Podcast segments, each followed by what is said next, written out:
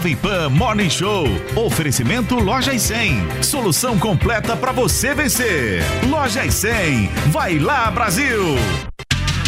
Jovem Pan Morning Show vai começar. Jovem Pan Morning Show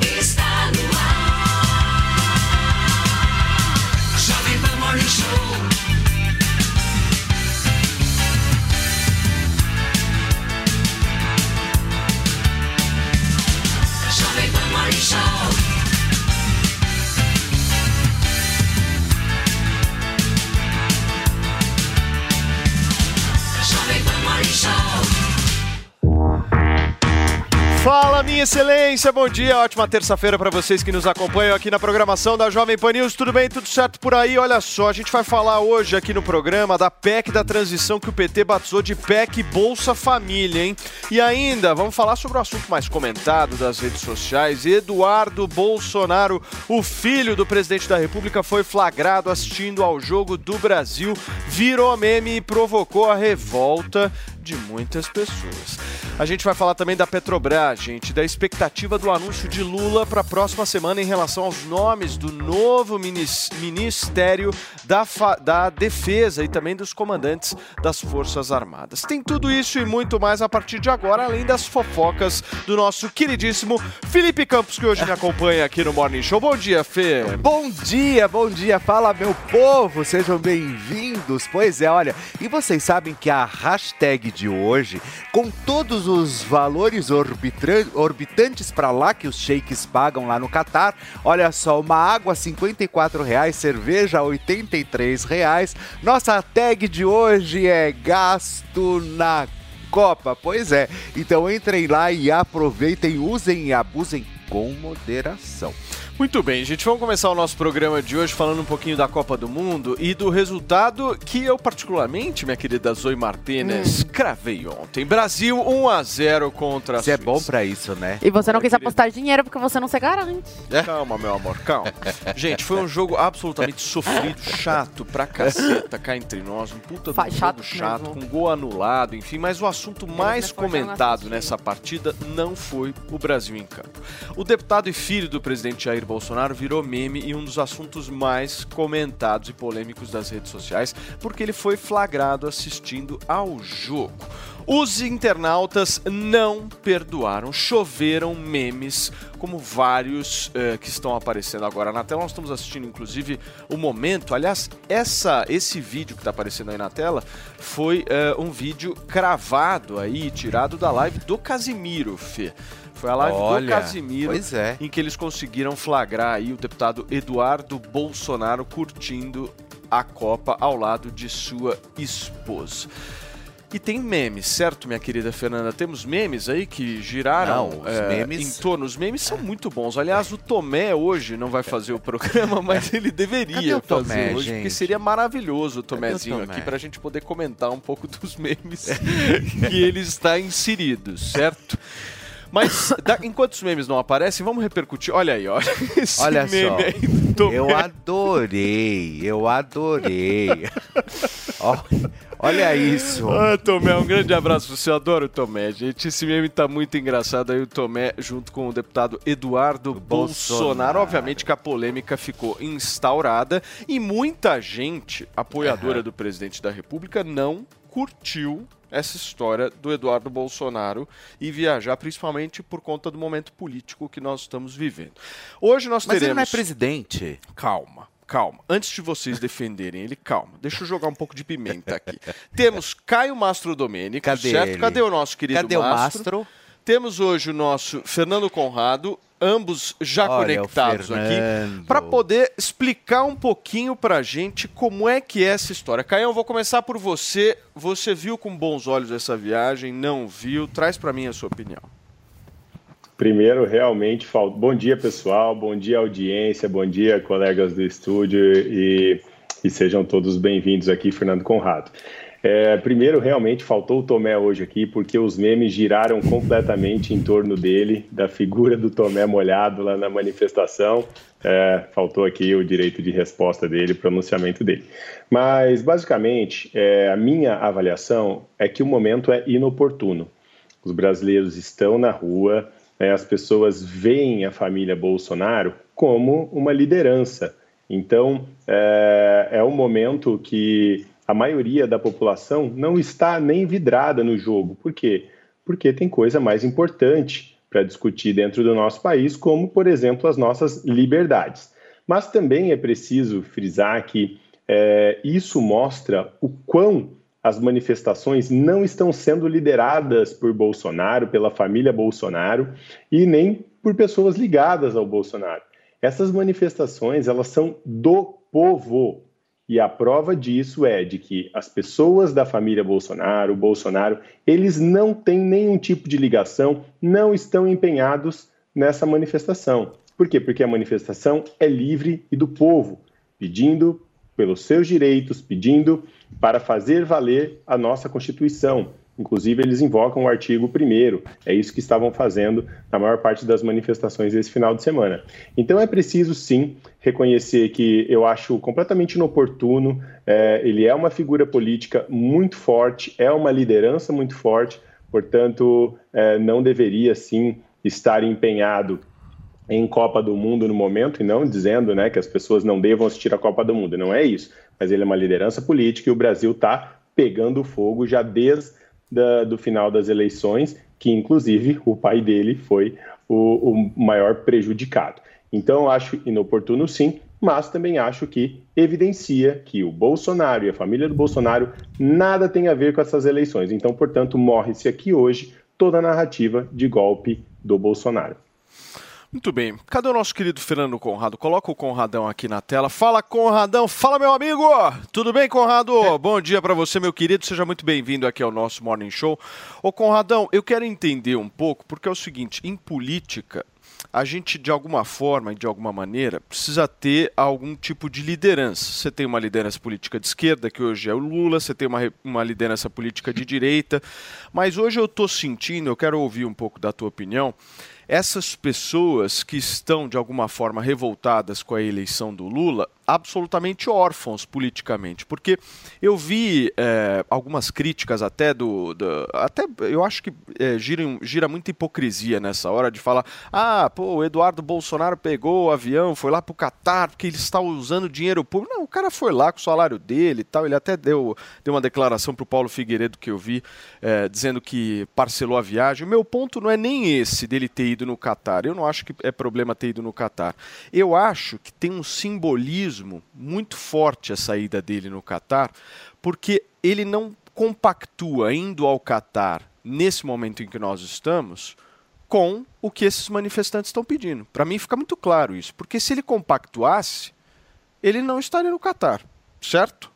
Como é que você vê isso? Eu não, não concordo muito, mas eu vou primeiro fazer a, a resposta à tua primeira pergunta acerca de lideranças, né? Normalmente o povo como um todo, ele age, ele não sabe o que ele quer, mas ele sabe o que ele não quer. Isso aí, segundo o filósofo Nietzsche, seria a, resposta por via negativa, né? Ó, oh, eu não sei o que eu quero da minha vida, mas eu sei o que eu não quero da minha vida. E aí cabe às elites, né? Como diria o Raimundo Faoro no seu belo livro, o, Os Donos do Poder, que eles nos dizem o seguinte: olha só, a elite tem que dar uma direção né, para as pessoas, porque como é que funcionam as eleições? Eleição, quem ganha, quem, quem, quem decide os presidentes não é a elite, o pessoal da televisão, o pessoal do Genópolis, dos Jardins, do Leblon, do Moinhos de Vento, né, do núcleo rico da novela, não, é a grande massa. Só que essa grande massa é gerida, ela busca ser igual à nossa elite. E quem é a elite? Quem deveria ser elite? A elite é aquela pessoa que no meio do incêndio né, dentro de um, de um cinema, ele levanta assim, consegue dizer para as pessoas onde é que é a saída de emergência, consegue dizer, ó, me sigam que eu sei o caminho, e consegue convencer essas pessoas a saírem todos de maneira ordeira e ilesa de uma ameaça. Isso é uma elite. O problema que a gente tem dentro da estrutura social do, do Brasil e do mundo como um todo, uma quebra na elite, por todas essas razões políticas que a gente pode trazer aqui de maneira sociológica, antropológica, filosófica, que é inversão de quem é elite, né? Botar artistas no lugar de intelectuais, botar uh, cantores de funk no lugar de pensadores, né? De pessoas que estudaram, que se dedicam à resolução de problemas. Então, esse é uma parte do sistema. Nós temos aí um povo na rua e todos aqueles que poderiam se colocar como elite são podados, ou pela mídia, ou pela própria justiça, que é o grande problema do Brasil. Quem questiona hoje em dia no Brasil acaba sofrendo uma censura pelo poder judiciário. Esse é o absurdo que a gente tem na, no nosso dia a dia. Quanto ao Bolsonaro, o Eduardo estar viajando para lá, eu não vejo uma dissociação, vejo mais um grande álibi, como já foi comentado aqui. Olha só, eu estava lá no Catar, não tem nada a ver com esse negócio também. E tem um ponto que a gente tem que trazer aqui também, é que eu não sei em que condições se deram essa viagem. O Brasil tem uma grande. O Brasil, olha só, normalmente durante a campanha a gente ouviu falar que o Brasil era um anão diplomático, bem dizer que não tinha feito grandes negócios. Cara, o Brasil é um país que conseguiu ter uma boa relação com Israel durante esse período e diversos bons acordos comerciais com a Liga Árabe. Né? Daqui a pouco, esse momento aí que a gente está vendo de Copa do Mundo é uma união de diversos líderes também da Liga Árabe lá no, no Catar e propicia uma boa relação. A gente sabe que, que é muito difícil tu sair do dia para a noite para comprar uma passagem de avião e ir para uma Copa do Mundo, é caríssimo, ou isso já foi planejado há muito tempo atrás, ou isso aí também pode estar cercado de algum convite para alguma situação. Eu, mas da mesma forma, eu acho um timing muito ruim exatamente por isso, né? O Brasil está aqui numa comoção nacional e aí a gente tem uma viagem de, de algum representante dessa família que é defendido por quem está na rua aqui lá na Copa. Mas eu acho que pode ter alguma coisa Ô, por Conradão, trás também disso aí. Fala, meu amigo. Vocês estão muito bonzinhos, hein, meu? Tô- É porque aqui é o seguinte: hoje, nesta edição do programa, Paulinho Matias será comunista. A minha missão hoje é de cutucar. Não, hoje eu vou ser comunista nível hard aqui. A minha missão aqui é cutucar vocês hoje, exatamente. Agora, meu ponto aqui para você, meu querido Fernando Conrado, somente buscando justamente deixar você um pouco tenso. Eu quero que você afirme aqui para mim uma coisa, que é o que eu acho. O Eduardo Bolsonaro não acredita que essas eleições foram fraudadas. Ponto. Porque se ele acreditasse, ele não estaria no Catar. Mas eu acho que, que não é nem questão de ser fraudado ou não. Acho que. Olha só, acho que a gente nem precisa discutir Quem fraude de eleição. acredita que essas eleições foram fraudadas não está assistindo o jogo na Copa do Catar, meu querido Fernando Conrado. Isso é um fato, o- meu amigo. Como é que mas você acha que a eleição foi fraudada, pega o Mas avião eu e vai torcer pelo Brasil? Não faz sentido isso, Mas Conradão. olha só, mas a, mas a comprovação de, de, de violabilidade de todo esse sistema foi o Exército que trouxe, né? Tá comprovado num relatório já do Exército. Tá dito lá com todas as letras. Eu não sei o que se discute de fraude de eleição ou não, tá tudo comprovado no relatório do Exército. Eu não entendo por Não, que, que mas as o Eduardo Bolsonaro não acha isso. sobre isso. Por Se que o que não? Eduardo Bolsonaro achasse isso, na minha Ele não teria ido pro Catar. Não, ele era o primeiro que estaria aqui no Brasil Ah. batalhando para reverter essa situação. Reverter como? Como muitas pessoas estão na porta, inclusive de quartéis, como muitas Sim, pessoas só que estão cada Mas um o que que tu quer que é aconteça, Paulo? Mas o que que tu tá buscando? Mas o que, mas o que que tu tá buscando que aconteça com essas pessoas na frente dos quartéis aí? Não, não, não. Eu- O que eu estou dizendo aqui, Conradão, é um aspecto muito político. Do ponto que é o seguinte: existe a vida prática e existe um certo teatro. Eu acho que o Ah, que o daí- Bolsonaro estava tá. A fazendo gente é um certo da teatro. conspira- A vida Tá bom, prática, a vida prática é o seguinte: tem uma galera, tem vários Tomés, meu amigo. Eu respeito muito o Tomé, porque o Tomé é um cara muito, respeito muito o Tomé, porque o Tomé é um Tomé é cara incrível. que se doa completamente. E se precisar tomar chuva, ele vai lá e toma E chuva. toma chuva. Ponto. Tá, mas eu agora, posso Paulo- discordar do Tomé, mas o Tomé tá Ah, tomando mas chuva. olha só, mas olha Agora, só uma eu coisa. não posso chegar e pregar um negócio aqui, pegar o avião e assistir o jogo ali, meu, e deixar o Tomé tomando chuva. Olha o Tomé aí tomando chuva. Como E é que vocês deixam o o Tomé Tomé tomando, tomando chuva, chuva. Meu? Não dá. Mas, Paulo, olha só, Pode. olha só. Não Quem pode. é que fez esse meme aí do Tomé tomando chuva? Certamente não foi alguém da direita, né? Isso aí é Você pra que tentar dividir. e- Ô, e- Conradão, e- quem postou esse. Quem postou. Sabe quem postou isso? Tomé? Abduch, querido. Agora Tomé Ah, Abduch mas- é comunista? Não, não, não, mas o que eu quero dizer é que isso é uma grande divisão que, a- que as pessoas estão colocando. Ele pode ter posso- até apostado isso aí, mas eu duvido que o Tomé queira dividir a direita. Tá? Eu não vi o Eu post dele, mas eu comentar? duvido. né? Mas agora, para um outro Eu ponto só aqui, não tá, Paulo? consegui entender porque toda essa polêmica em comentar? o Eduardo Bolsonaro ir ao Catar assistir ao jogo. Qual o problema? Sendo que se a gente fizer, é muito Eu não tenho- fácil. eu não vejo é só amanhã a gente trazer uma lista dos políticos, deputados, eh, senadores, sei lá, quais estão lá no Catar, entendeu? Agora, qual é o problema Eu do Eduardo Bolsonaro? Primeiro que ele é um deputado, ele não é o pai dele, ele não é o presidente da República. E ele foi curtir a, a Copa como qualquer outro civil, como o próprio Gil, né? Gilberto Gil tá lá também curtindo. Ué, e qual é o problema, sabe?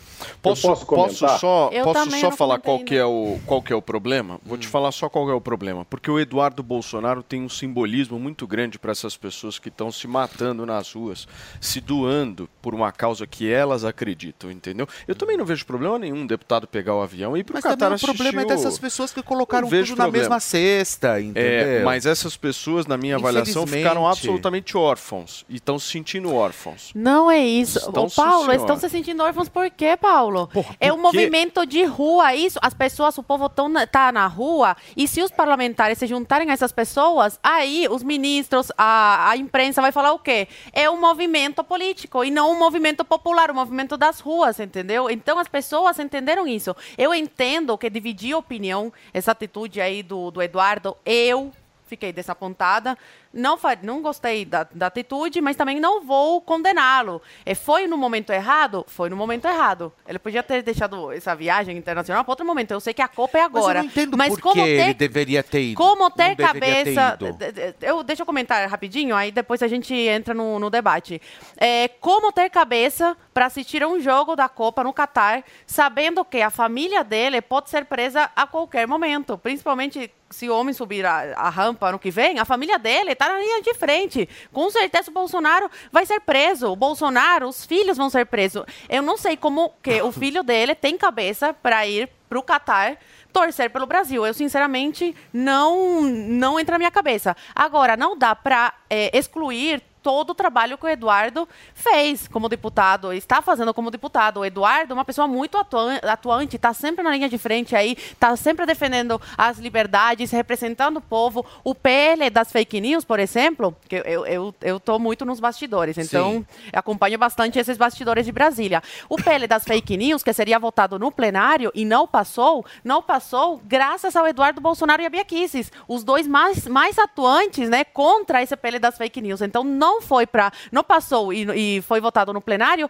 graças ao Eduardo Bolsonaro e a Bia. Então, não dá para excluir todo o trabalho que o Eduardo vem fazendo. Ele pode ter errado agora, pode ter errado. Mas aí a direita entrar nessa narrativa que a esquerda quer que eles entrem, aí é fazer o jogo da esquerda.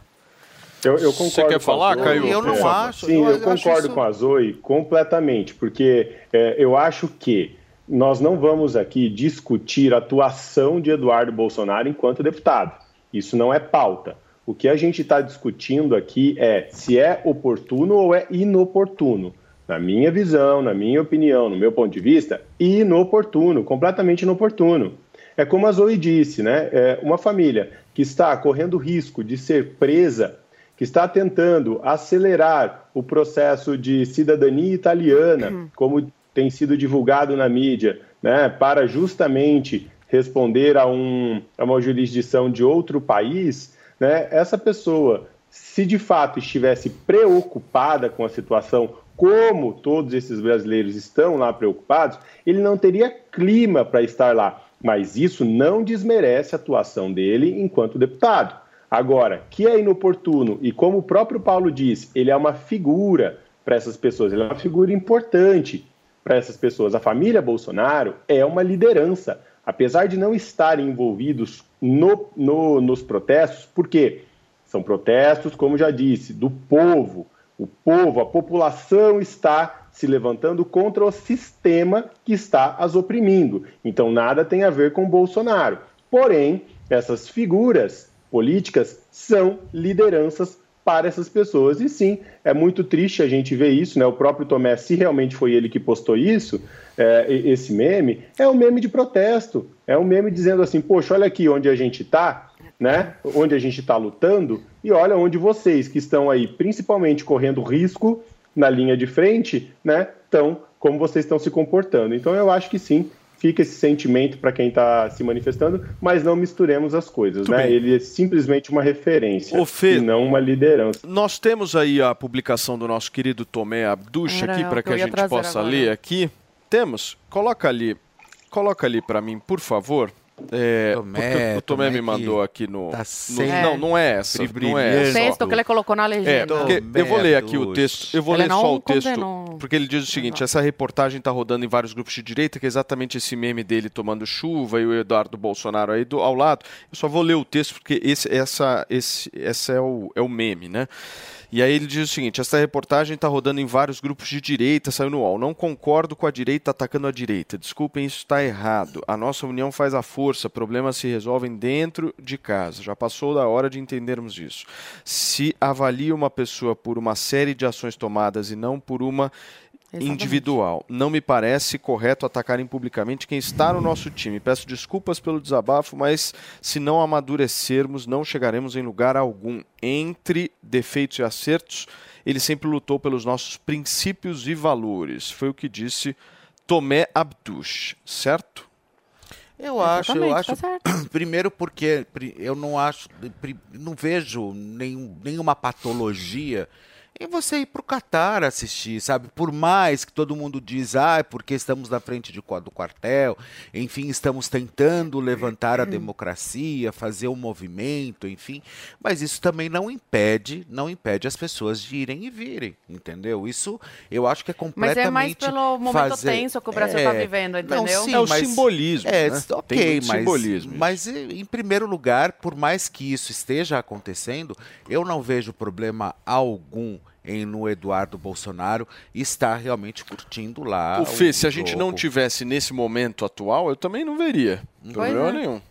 Mas ele não é o presidente da República, pessoal. Mas ele é o filho do presidente não, da tudo República. bem, ele é o filho tem do muita presidente da representatividade. República, mas até aí, desculpa. Mas as pessoas dele- esquecem Não, toda a ele tem- trajetória. ele tem As muita- pessoas esquecem toda a Eu sei, trajetória e já gente, querem mas- queimar o cara por causa mas disso, não, não é entendeu? queimar o cara, é o cara que foi. Não é as pessoas que estão querendo queimar o cara. Não fomos nós Tá, pegamos um pode avião e fomos pro Catar. pode ter sido em hora errada, mas a direita começar a atacar e entrar no jogo da esquerda. Ah, mas eu acho que tem muita aí inveja é complicado. também, é o que o Zoe? Tomé tá falando, entendeu? O tem problema muita se resolve inveja dentro também. de casa. Mas tem muita entendeu? inveja Então eu vi é muito, tá muito influencer, desculpa. nossa senhora, indignado Mas não é a com essa direita que questão tá do Eduardo isso. e pessoas que têm seguidores, que têm influência. Meu, manda uma mensagem pro cara, fala que você que ficou desapontado, fala que foi fora de hora, fala que foi um erro. Agora, começar a falar que tá descontente com a atitude do Eduardo publicamente, eu acho que é entrar no, no jogo da esquerda. Acho Não, que é jogar contra coisa, a gente. Eu, eu acho que nessa, nessa história toda, eu, eu sempre acho o seguinte, né? Essas, essas histórias, elas sempre causam, por quê?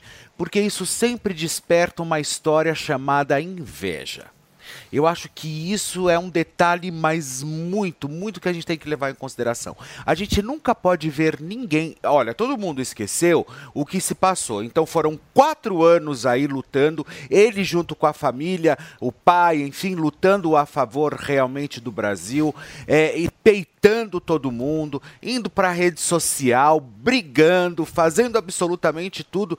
Poxa, agora chegou esse momento, pelo menos, de dar uma relaxada. E se a Copa fosse no Brasil? É isso que eu quero que também me respondam.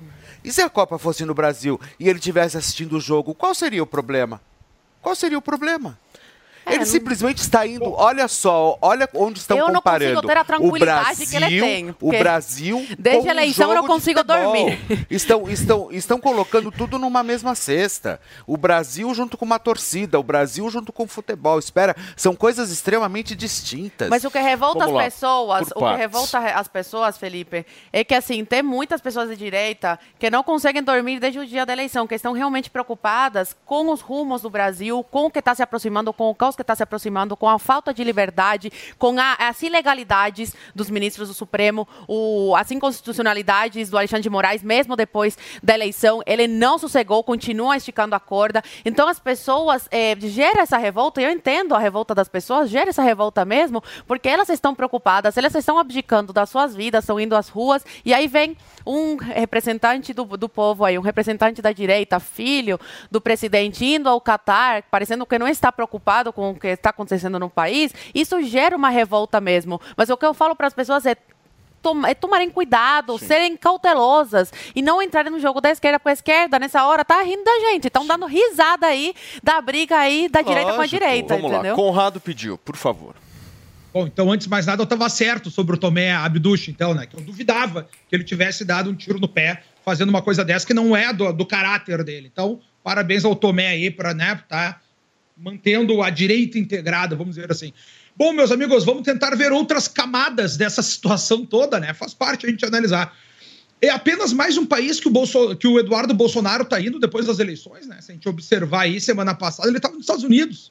Tava lá com Trump, né? Com a família Trump. Tava lá com Steve Bannon. Antes disso, esteve no México também. Um pouquinho antes das eleições, esteve na Argentina. Ele está circulando grande parte do globo terrestre e talvez possa ter alguma um outro resultado por trás disso. Eu vi que alguém levantou aqui, ah, ele pode estar pegando o passaporte italiano para viajar com medo de ser preso, ou talvez outras coisas estejam ocorrendo também. A gente tem que observar todas essas nuances. Muitas vezes as pessoas estão vendo a primeira camada, né, e não estão enxergando outras camadas. Não falo aqui de teoria da conspiração, nada disso, mas vamos enxergar. Tem outras coisas acontecendo por trás e pode ter está acontecendo também aqui um trabalho de diplomacia, né? Conversar com os outros países, mostrar o que, que está acontecendo aqui no Brasil. A primeira camada que tu viu ele num jogo de futebol, mas o que está sendo feito no resto do tempo, né? Quero trazer essa. deixar essa nuance aberta aqui nos nossos comentários.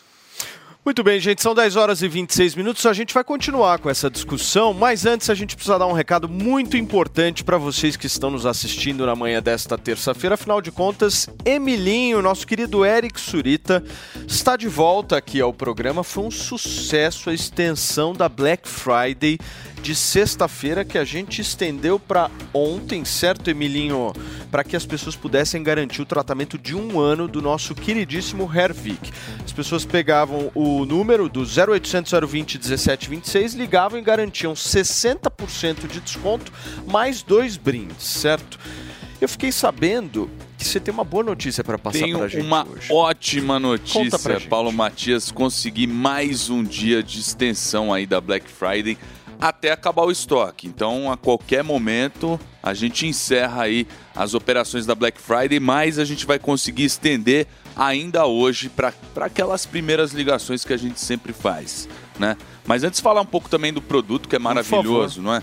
A gente fala aí dos carecas, é, ontem a gente brincou aí na reuni- nas reuniões das- da, da Copa do Mundo aí, dos caras que sempre acabam sendo, infelizmente, os mais zoados, mas a gente traz uma solução. Então, até quando você aí vai ficar adiando a oportunidade de você recuperar o teu cabelo, de você recuperar a raiz do teu cabelo, né? Porque a gente, a gente fala aqui, até mesmo o Paulo Matias acabou fazendo uso desse produto e sim, hoje está um leão aí com esse belo desse cabelo.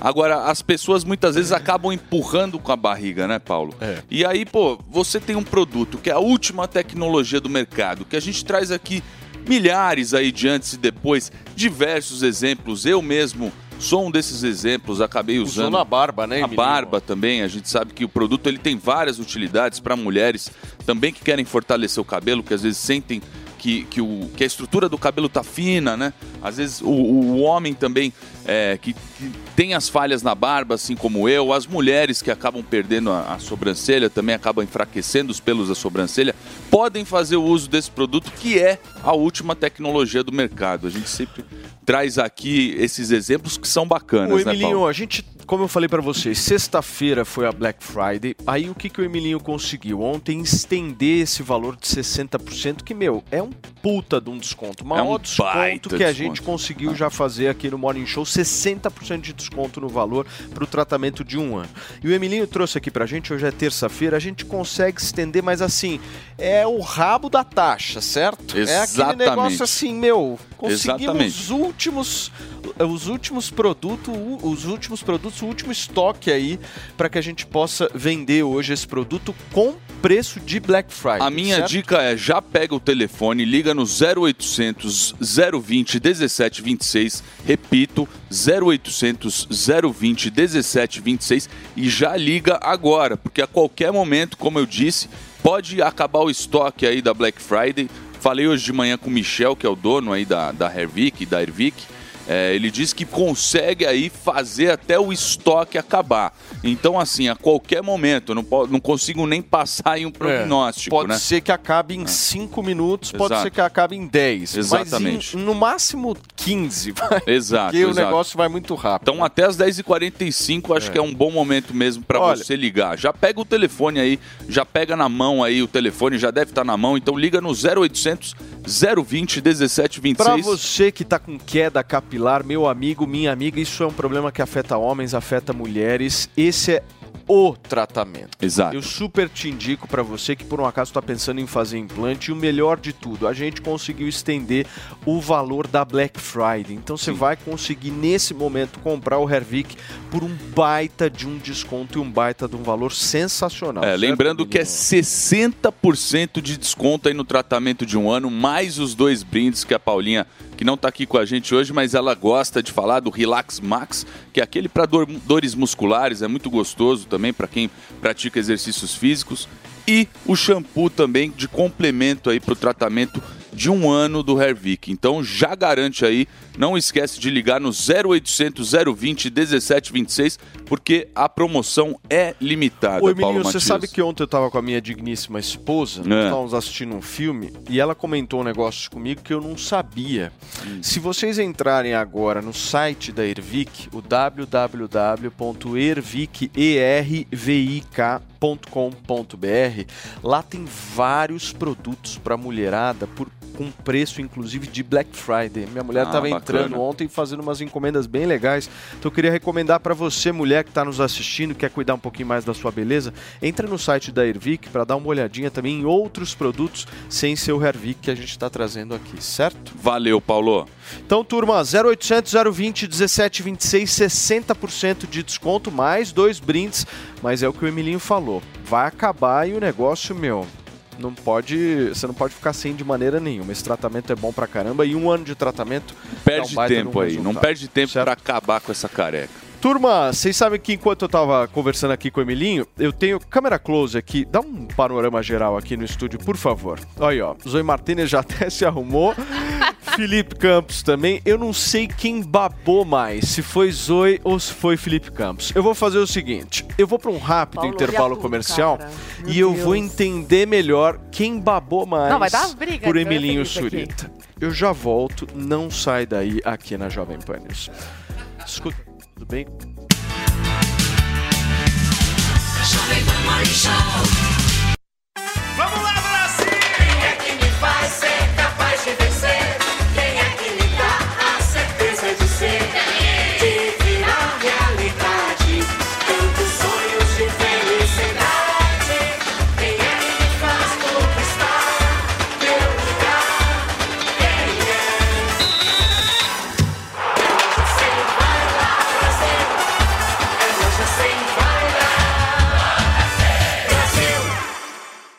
Chegou a hora das principais seleções do mundo entrarem em campo. Copa do Mundo da FIFA Qatar 2022. Tá confiante na chegada do Hexa ou acha que vai dar outra seleção? Cadastre-se agora mesmo no vaidebob.com e confira as melhores odds para fazer as suas apostas na caminhada do Brasil rumo ao Hexa ou na sua seleção preferida. E fazendo seu depósito, você ainda recebe 100% do valor em bônus. Confie no seu instinto e aproveite esse super bônus de boas-vindas. Não esquece, vaidebob.com. Na dúvida, vai de Bob.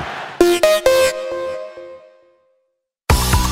Hum, final de ano chegando e sabe aquele sentimento de não ter cumprido todas as metas? A New Cursos vai te ajudar a realizar o que falta. Nesta Black Friday você terá mais de 20 cursos em nosso site com até 80% de desconto. É isso mesmo que você ouviu. Acesse www.newcursos.com.br N-I-U cursos.com.br e faça seu cadastro para garantir os descontos. É a New pensando no seu futuro. Sempre que algo nos emociona, nossa primeira reação é compartilhar com quem gostamos. Essa é a receita de sucesso do restaurante Trebiquieri, recomendando e sendo recomendado há mais de 10 anos. Venha nos visitar. Reservas pelo telefone 11 3885 4004 ou no nosso site trebiquieri.com.br.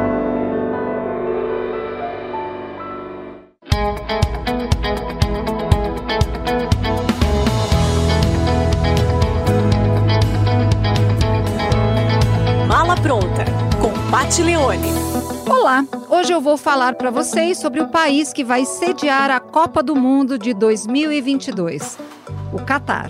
Um país onde o novo e o antigo se esbarram o tempo todo, onde a tradição convive muito bem com a modernidade. A população do Catar é constituída 80% de estrangeiros e somente 20% de catares. Mesmo assim, a cultura islâmica é preservada. Mas, por outro lado, nossa cultura ocidental é muito respeitada. Em Doha, é possível você encontrar duas jovens com vestimentas completamente diferentes. Uma com uma burca e outra de tênis e calça jeans. Não é demais? O calor aqui, no verão, chega a 40 graus. Não se esqueçam que o Catar está no meio do deserto.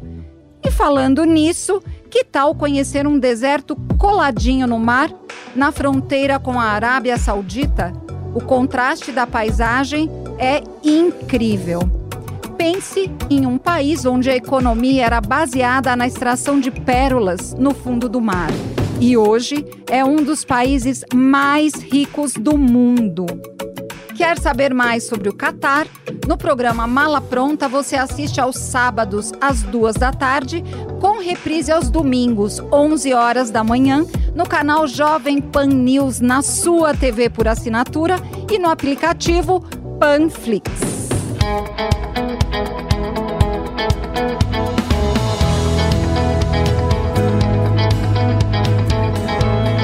Mala Pronta, com Pati Leone.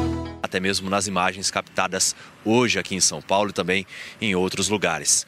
Quanto ao pedido no Ministério Público Federal para a prisão preventiva dessas três pessoas que tiveram um embate contra os policiais militares de Nova Mutum, no Mato Grosso, na BR-163, o pedido foi aceito pela Justiça. Então, Wilson Gabriel Brancalione, Felipe Carvalho do FEC e João Pedro de Lima Seolim, eles que atiraram contra os policiais, depois fugiram numa caminhonete no último dia 23 de novembro, vão responder pelos crimes de atentado contra a segurança de outro meio de transporte, tentativa de homicídio qualificado e abolição violenta do Estado Democrático de Direito. David de Tarso para a Jovem Pan. Muito bem, gente. Está aí a informação do nosso queridíssimo David de Tarso, tá trazendo um pouco dessa prisão desses três acusados. Certo, Zoe? Você quer falar um pouquinho dessas manifestações? Quero, já me expôs aqui ao Por vivo, favor, né? Com, com o Emilinho. Quase deu briga entre eu e o Felipe aqui nos bastidores. Gente, sobre esse assunto, agora falando sério, de um assunto bastante sério aí, né? A primeira coisa que precisa ser feita é ser investigado. Já aprenderam os três acusados que eh, tirem tudo a limpo, que, que o processo legal seja, seja seguido e que tirem a limpo se eh, são manifestantes de direita ou se são de esquerda. Porque a mídia, muitas delas, já saem condenando, falando, olha, manifestantes de direita. Mas a gente tem que trabalhar nessa situação com duas hipóteses. A primeira hipótese, que pode, podem ser esquerdistas infiltrados, que, de fato, isso ocorre. Já ocorreu várias vezes aqui mesmo.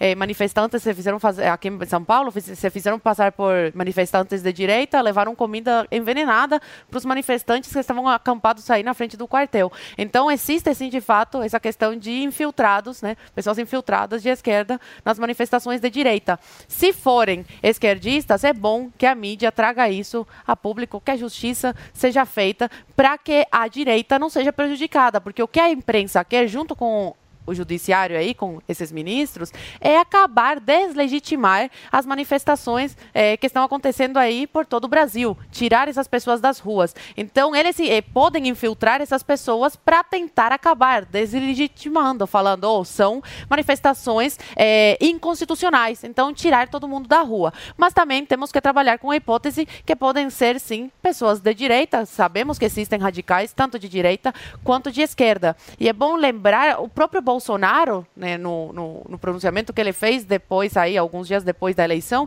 ele falou: olha, eu defendo as manifestações pacíficas, mas ah, as pessoas precisam se lembrar que a gente não pode ser igual à esquerda, a gente não pode trabalhar com os mesmos métodos sujos da esquerda. Por muitas vezes as pessoas acabam se desesperando e agindo de uma forma eh, que não agiriam normalmente, vendo todo, todo o contexto aí político do Brasil. Então tem que ter, ser tirado a limpo, se forem de direita ou de esquerda, precisam ser punidas com o rigor da lei, mas é bom esclarecer e trazer os fatos verdadeiros para as pessoas. Ainda está tudo muito nebuloso, não tem como saber se são manifestantes de direita ou de esquerda. Muito bem. Conrado, a palavra é sua. A gente tem que analisar aqui também que é uma prisão preventiva, né? Isso é grave. É sinal que pode ser uh, uma composição de provas que leva a ter elementos é, indícios aí que comprovem de fato esse disparos, essa tentativa de homicídio qualificado contra os policiais. Mas vale a pena a gente atentar também para um, um outro aspecto do que, que a gente está vivendo no Brasil. Por que, que esses disparam Uh, por que será que esses disparos foram feitos? Por que, que teve esse combate? Se estava tudo tão calmo. Né? A gente começou a ter nas eleições bloqueios nas estradas. O presidente da República veio na sua única manifestação pública mesmo, aí, aberta, dizer: ó, liberem as estradas. No outro dia, as estradas estavam todas liberadas. O que foi que trouxe essa revolta novamente? Ações ilegais da nossa Suprema Corte. Alexandre de Moraes, num, num canetaço, nessa fúria que ele tem, acaba fazendo aí multas estratosféricas a diversos proprietários de caminhões, inclusive fazendo multas aos bancos que financiavam esses uh, os caminhões que foram comprados. Aí sim trouxe mais calor ao que a gente tem pelas ruas e em todas essas insatisfações dos manifestantes. Vale a pena a gente lembrar que toda essa quebra da lei promovida pelo nosso Supremo Tribunal Federal está levando a uma quebra de ordem pelo Brasil todo. O que me chama a atenção é que o próprio Exército, o Exército adora fazer cartinhas e notas de repúdio, né? Eles fizeram aquele relatório, no outro dia fizeram uma nota dizendo o que, que o relatório dizia, e depois fizeram uma cartinha, né? Dizendo que eles ficariam ao lado do povo. A gente está vendo essas manifestações sofrerem e e o exército ainda dizia: ó, oh, são manifestações pacíficas e ordeiras e legítimas. Estão só lutando pela sua liberdade. O que a gente está vendo agora é que o exército falou que ia ficar do lado do povo e, pelo visto, o povo aí está sendo preso, uh, se metendo em conflito, sendo todo mundo perseguido, o exército bal-bal para todo mundo. Mastro, você. É, eu não vou entrar no mérito aqui de se são de direita é, ou se são de esquerda infiltrado. Eu acho que a investigação, se por um milagre, neste caso, correr é, pelo devido processo legal, né, coisa que a gente não tem assistido no que se refere a manifestações, muito pelo contrário, só de ser manifestações já são taxadas de antidemocrática, então elas podem aí ferir todo o devido processo legal, investigatório e de ampla defesa. Mas enfim, é, vamos, vamos esperar essa investigação para ver se de fato são pessoas de esquerdas infiltradas nas manifestações, como tem sido relatado em diversos em diversas regiões do país, ou se realmente são radicais de direita. Sendo um ou sendo outro, ambos precisam é, de, de, pagar o preço pelo, pelos crimes que estão cometendo. Agora, eu queria só que, a, trazer uma reflexão de que a lei não vale para todos no Brasil. É, essas pessoas que estão ali numa manifestação e atiraram contra a polícia realmente são criminosos, correto? E merecem sim ser punidos. É, mas eles estão sendo aí é, investigados agora, né, acusados por crime violento contra o regime democrático e homicídio qualificado. É, eu queria saber se esses vídeos que nós assistimos recorrentemente de quando a polícia subia o morro, né? Porque hoje em dia não se pode mais subir o morro, não se pode mais combater o tráfico. Isso é uma decisão do próprio Supremo. Mas naquele momento onde um traficante atira de fuzil contra o caveirão, contra um policial, ele também responde por homicídio qualificado, crime violento contra o regime democrático, atirando contra um policial que está combatendo é, um contraventor? Eu acredito que não. Nunca ouvimos falar isso. Muito pelo contrário, os direitos humanos vão todos a favor desses criminosos. Então, eu acho que o Brasil ele é uma grande piada. Por quê? Porque a lei só vale a depender de quem está aplicando e para quem ela será aplicada. É porque contra policiais que sobem o morro para combater o tráfico, eu gostaria realmente que tivessem o mesmo tratamento de que os policiais rodoviários federais, que também estão sendo vítimas de crime nesse momento. Ambos são policiais, ambos estão combatendo o crime. Né? A diferença é que um é um crime é, específico ali em uma manifestação e outro é o crime organizado sistêmico. Muito bem, gente. O Tribunal Superior Eleitoral bloqueou 13,6 milhões de reais da conta do PL. O partido foi multado em quase 23 milhões de reais por questionar o resultado do segundo turno das urnas eletrônicas. A gente vai para Brasília conversar um pouquinho com Bruno Pinheiro, que vai trazer mais informações sobre esse bloqueio, certo, Bruno? O que, que aconteceu? A conta foi bloqueada e esse valor já foi retido, né? Você um ótimo dia, quem nos acompanha, sempre uma alegria, uma honra. Como você muito bem relembrou, 22,9 milhões é, essa multa que foi aplicada após aquele relatório. Realmente aí Valdemar da Costa Neto concedeu uma entrevista coletiva, convocou uma segunda entrevista, reafirmando é, esses erros, né, sobre as urnas eletrônicas, sobre algumas urnas antigas e esse levantamento acabou chegando até a Justiça Eleitoral e uma rápida da resposta em questão de minutos, o ministro Alexandre de, de Moraes resolveu aplicar. Esse valor que está retido, que foi retido então no dia de ontem, acontece um dia antes de um jantar que foi convocado e vai acontecer hoje em um restaurante de luxo aqui na capital federal, junto com Valdemar Costa Neto, com os senadores e deputados federais. Eu levantei uma informação ainda na parte da manhã que inclusive o atual presidente da República, Jair Messias Bolsonaro, ele também foi convocado a ir nesse jantar. Eles não estão falando de um jantar nem de uma reunião, estão chamando de uma confraternização. Por qual motivo? Eu rapidamente já vou explicar. É que, de fato, Jair Bolsonaro está afiliado há cerca de um ano e, com isso, não teve uma oportunidade de uma confraternização com os antigos e nem mesmo com os novos, que chegaram agora nas eleições de 2022. Então, o foco é reunir esse jantar, conversar, se apresentar e, claramente, a ideia é voltar à discussão sobre reduzir essa ofensiva contra o judiciário e, no entanto, dificultar essa reta final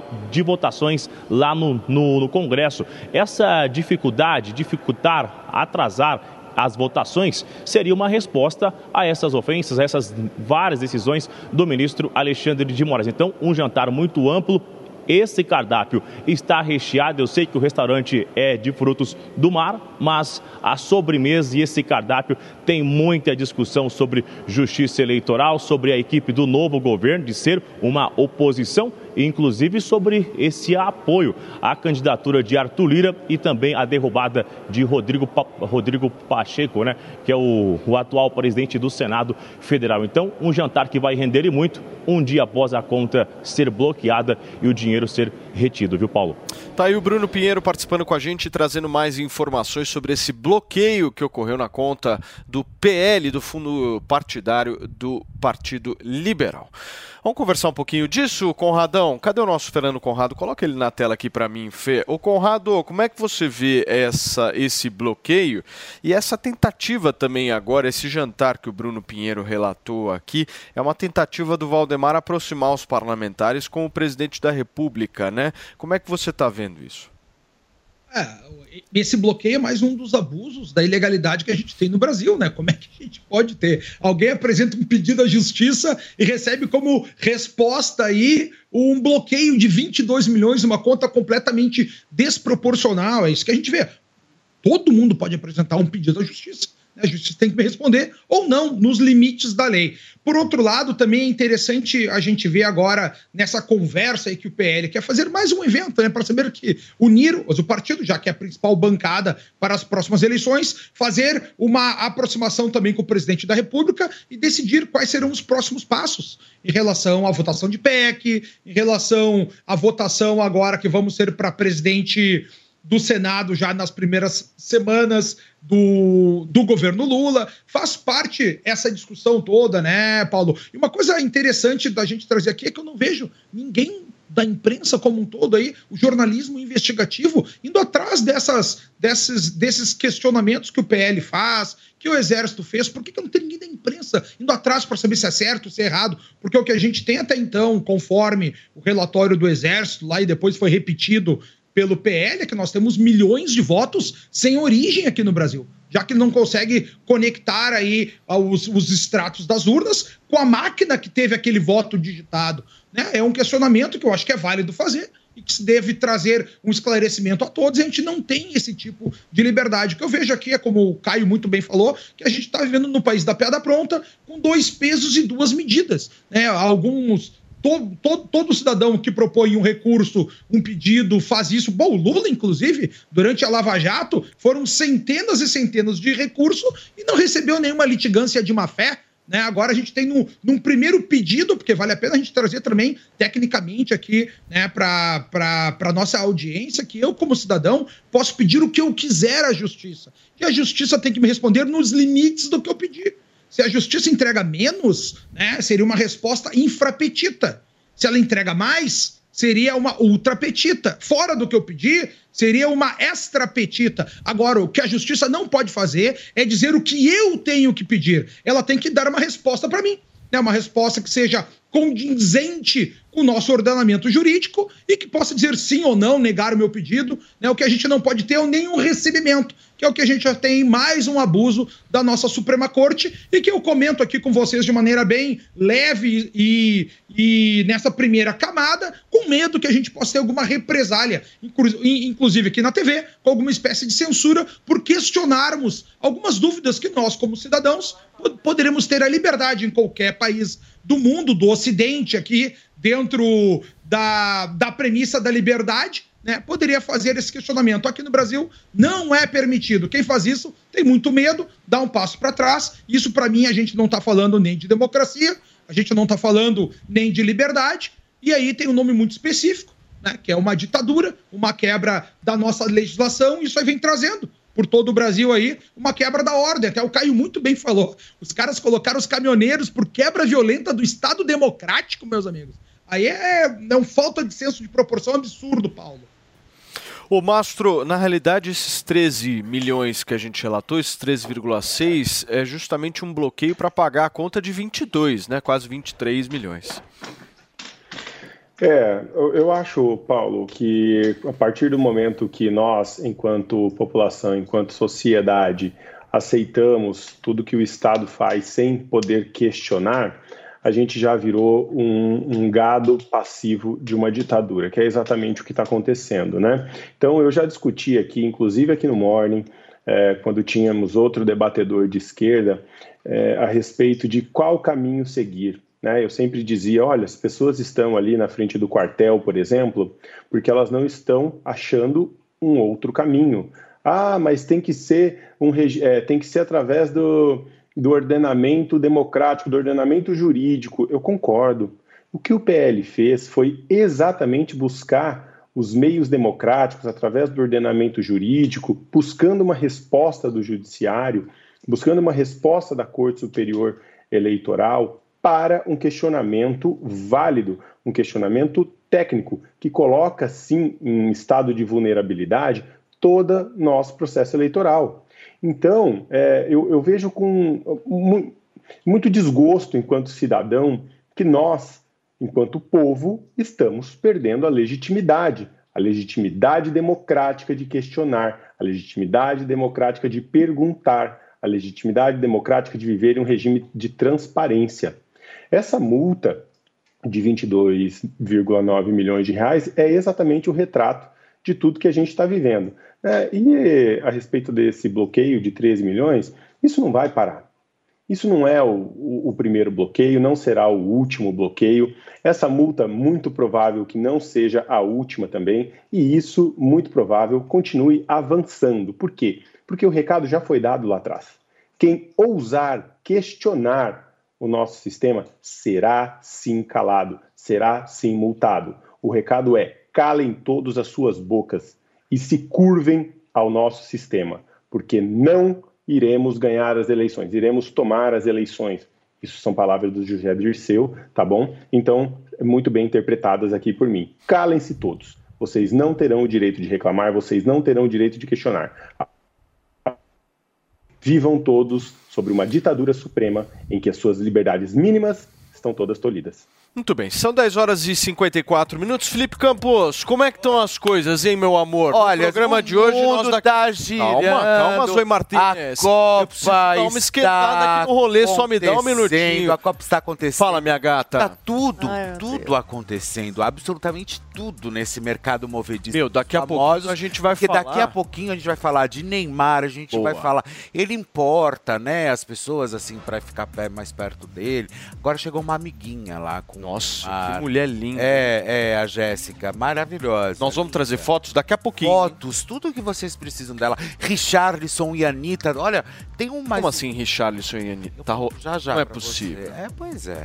Muito bem. Zoe Martinez, você quer fazer aquele comentário, Cara, né, meu não, amor? Paulo, Paulo. Foi, meu. É já fica sem sentido, quebrou o clima, cara. Eu vou parecer uma doida Não, aqui falando querida. de um assunto fora de contexto Clima já. é um negócio importantíssimo. Não, clima- dentro- Daqui a pouco aparece um clima- sanatório pra me levar, clima cabeça de força. Estão falando de copa, eu vou O falar Clima não precisa. do PL. Meu amor, clima, clima não precisa ter clima, a gente cria o clima. Exatamente. Entendeu? Se você Então quiser. tá, vamos sair da copa e voltar pra reunião do PL, pra Não, a, do gente, PL. a, gente, a gente só tá dando, meu, uns insights, Em entendeu? televisão isso É. chama-se escalada. Isso. Ai, Olha, ai, você tá ai. aqui com um cara que faz televisão há quanto tempo, Felipe 25. Campos? Só 25 anos. Parabéns, legal. Confia, queridinha. Segue a linha, por favor, meu amor. Faça seu comentário. Bom, seguindo tal. agora a linha de raciocínio do, do Caio, Caio, eles estão apelando, estão apelando porque eh, os brasileiros acordaram. Isso é fato. A gente vê isso aí há mais de. desde o dia da eleição que as pessoas estão nas ruas. Então eles estão apelando por quê? Porque já perceberam que o povo não vai sossegar. O povo não vai dar moleza, não vai dar descanso para eles. Então, eles vão e cortam o quê? O dinheiro do bolso. Assim como fizeram com a Bárbara, eu te atualizei, eh, desmonetizaram outros canais. O meu canal do Facebook foi desmonetizado semana passada. Foi? Por- foi. Desmo- o Facebook monetiza, foi desmonetizado. Por quê? Porque eles têm que atacar agora o bolso. Então, as pessoas vendo aí o bloqueio das contas do PL, eles, eles acham que vão pensar o quê? As pessoas, meu Deus, é melhor ficar quieto porque vão bloquear já já as minhas contas também. né? Eu vou ficar sem o meu sustento. Estou lutando pelo meu país, mas se eu ficar sem sustento, como que eu vou comprar minha comida? Então eles estão fazendo isso, para colocar medo no povo brasileiro, para as pessoas pararem de ir às ruas, para as pessoas não questionarem. E a partir do momento que isso acontece, não podemos mais falar que vivimos num Estado democrático de direito. O PL entrou com os recursos legais, seguiu apenas a Constituição. Está na Constituição Federal tudo que o PL fez. O que não está na Constituição Federal é as pessoas não poderem questionar, não poderem perguntar, não poderem ter, terem dúvidas. Que essas pessoas que são as nossas empregadas deveriam, né, o papel delas, tirarem essas dúvidas. Mas, mas ao invés de isso acontecer, é melhor o que? Calar a boca. É isso que acontece nas ditaduras. E sobre o jantar do PL, eles vão tratar também sobre o apoio, o possível apoio ao Arthur Lira, né? Porque parece que ele vai ser apoiado pelo PT e o PL ainda não decidiu como é que vai ficar esse Vai apoio. ganhar, né, então eles vão hoje discutir sobre isso e também sobre a eleição para o Senado, que o Rogério Marinho é o nome preferido aí da bancada. Isso que eu ia te perguntar, quem que seria o contraponto ao Pacheco? O Rogério Marinho. O, o Lira É vai, o Lira vai unanimidade. ser unânime, né? Não, unanimidade o, o Rogério Marinho no Senado. Rogério e o Marinho. Arthur Lira ainda está indefinido. Pelo que me falaram hoje, vão conversar Será? sobre isso. É, porque o PT apoiando aí muda um pouco o É? cenário. Mas hum, tem que O que, que esperar você aí o quer falar, ô Conradão? Você pediu a palavra? Claro, claro, claro. Só para trazer aqui esses, esses requintes de crueldade, né? Como o Barroso gosta de falar. Quanto é que foi a multa do, do, do TSE ao PL, Paulo? Amor, foi 22,9, é isso? 22, né? Tá, e o bloqueio? Quanto é, qual é o número do bloqueio, Paulo? Eu não meus tinha amigos. percebido isso, Ah, meus amigos, meus amigos. Está tudo diante dos teus olhos. Só vocês não enxergam. Olha, uma boa. O Conrado, olha, observou um negócio, Zé Martinez, que você não observou, minha querida. Você tinha que ter observado isso. Uai. 13 e 22. Entendeu?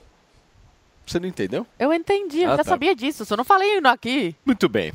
Queridos, são 10 horas e 59 minutos. Nós estamos ao vivo aqui na Jovem Pan News pra gente voltar a falar. Aliás, pra gente voltar a falar, não. Pra alguns falarem e outras admirarem. Queridos, Emilinho está de volta, Eric Surita está aqui, firme e forte, pra falar pra gente o que, Emilinho? Paulo Matias. Bombou o negócio? Me Bombou, tá bombando a Black Friday e a gente tá conseguindo estender aí até o limite. Então, mais uma vez, eu trago essa boa notícia aqui para nossa querida audiência do Morning Show, que sim, a gente está trazendo aqui o tônico capilar mais inovador.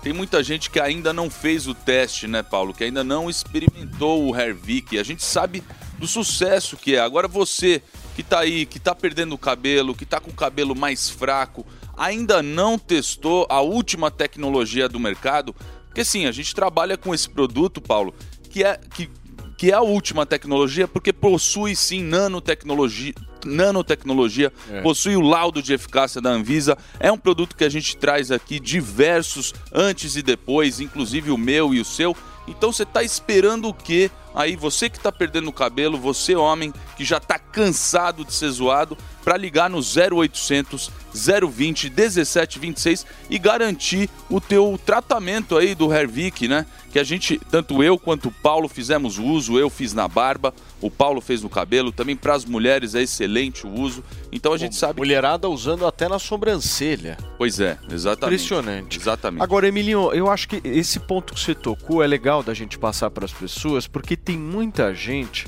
que talvez descredibilize o produto pela falta de conhecimento. Exato. As pessoas elas não conhecem essa nova tecnologia que está inserida nesse produto, que é o que a gente chama de nanotecnologia. né? Perfeitamente. Paulo. Então, a galera às vezes ela acha que tipo é qualquer produto, tá, nós estamos vendendo qualquer coisa. Não, nós estamos vendendo uma tecnologia nova, Exato. diferenciada, que não tem no mercado, que é uma opção para você que por um acaso está pensando em fazer implante e está preocupado com isso. Antes de fazer o implante, a nossa sugestão sempre aqui no programa é testa o Hervik. Foi o meu caso, isso foi o caso de vários dos meus amigos, várias pessoas que eu conheço que ao invés de partirem para a cirurgia, testaram o Hervik e o negócio funcionou, Exato, resolveu. porque, porque muitas vezes a gente sabe também que a, que a, é, que a, queda de, a queda capilar ela vem de diversos fatores, né, Paulo? Pode ser o estresse.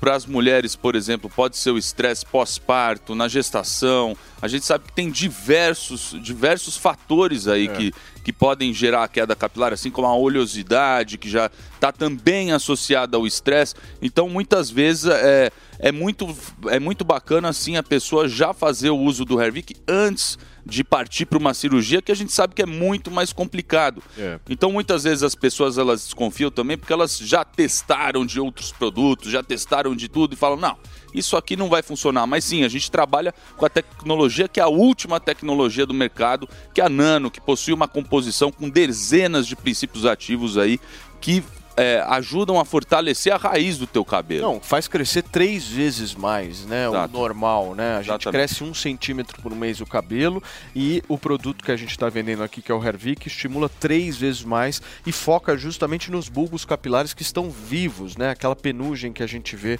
aparecendo na nossa cabeça. Sim, muitos homens muitas vezes acabam é, se perguntando: ah, mas eu já tô perdendo cabelo, já não tem mais nada aqui na minha careca e tal. E às vezes tem aquela penugem. A gente tem diversos casos aqui de antes e depois, para quem tá acompanhando na TV, para quem tá acompanhando no YouTube, de pessoas que achavam ali que aquela penugem já não teria mais força para crescer e o, e o produto ele traz isso. Então, para você aí que tá desconfiado tal, experimenta, faz o uso aí do produto que vale a pena você testar essa tecnologia da Hervik no 0800 020 1726. Ô, Emilinho, você antes aqui no início do programa trouxe a extensão da promoção da Black Friday, certo? Foi um Perfeito. sucesso, né? Muita gente ligando, Sucesso. pessoal, meu, querendo adquirir com 60% de desconto, mais dois brindes, que é o Relax Max, que é aquele creme para o corpo, mais o shampoo do Hervik, certo? shampoo do Hervik, que é o complemento do Isso. O tratamento. que, que você vai fazer agora pra gente? A gente consegue estender um pouquinho mais pra nossa audiência? Vamos estender estender, vamos estender até o estoque acabar, tá? Então, é, como a gente já falou aqui anteriormente, é a promoção limitada. Já pega o teu telefone, liga no 0800 020 1726. Repito, 0800 020 1726 e garanta aí o seu tratamento de um ano do Hervik com esses dois brindes que o Paulo mencionou aqui.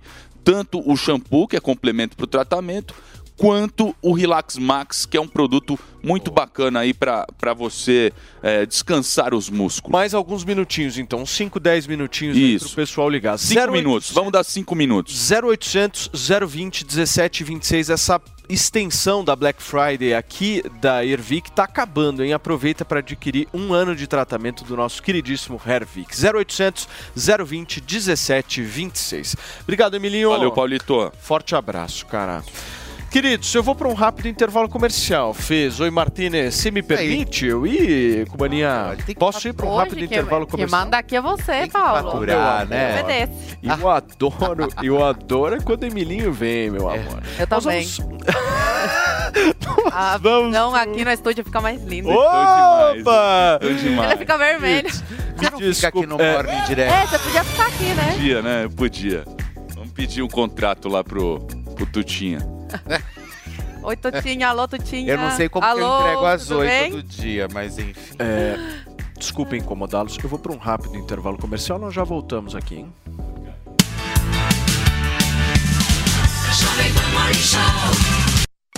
A emoção continua no ar na Copa do Mundo pela Jovem Pan. Nesta terça-feira é hora de decisão no Grupo A. A partir do meio-dia, Equador e Senegal brigam por uma vaga no mata-mata.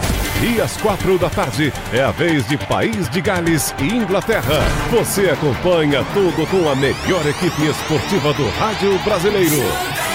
Copa 2022, cobertura total na Jovem Pan. Oferecimento Loja 100. Tudo mais fácil para você vencer. Loja 100. Vai lá, Brasil. Tectoy. Tecnologia e diversão. Vai dar Brasil. Vai de bob.com.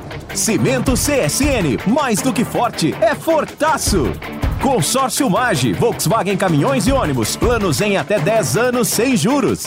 Calçados Pegada, a marca da conquista. Eune a Selvi, EAD semipresencial com encontros presenciais semanais virtuais ou no polo.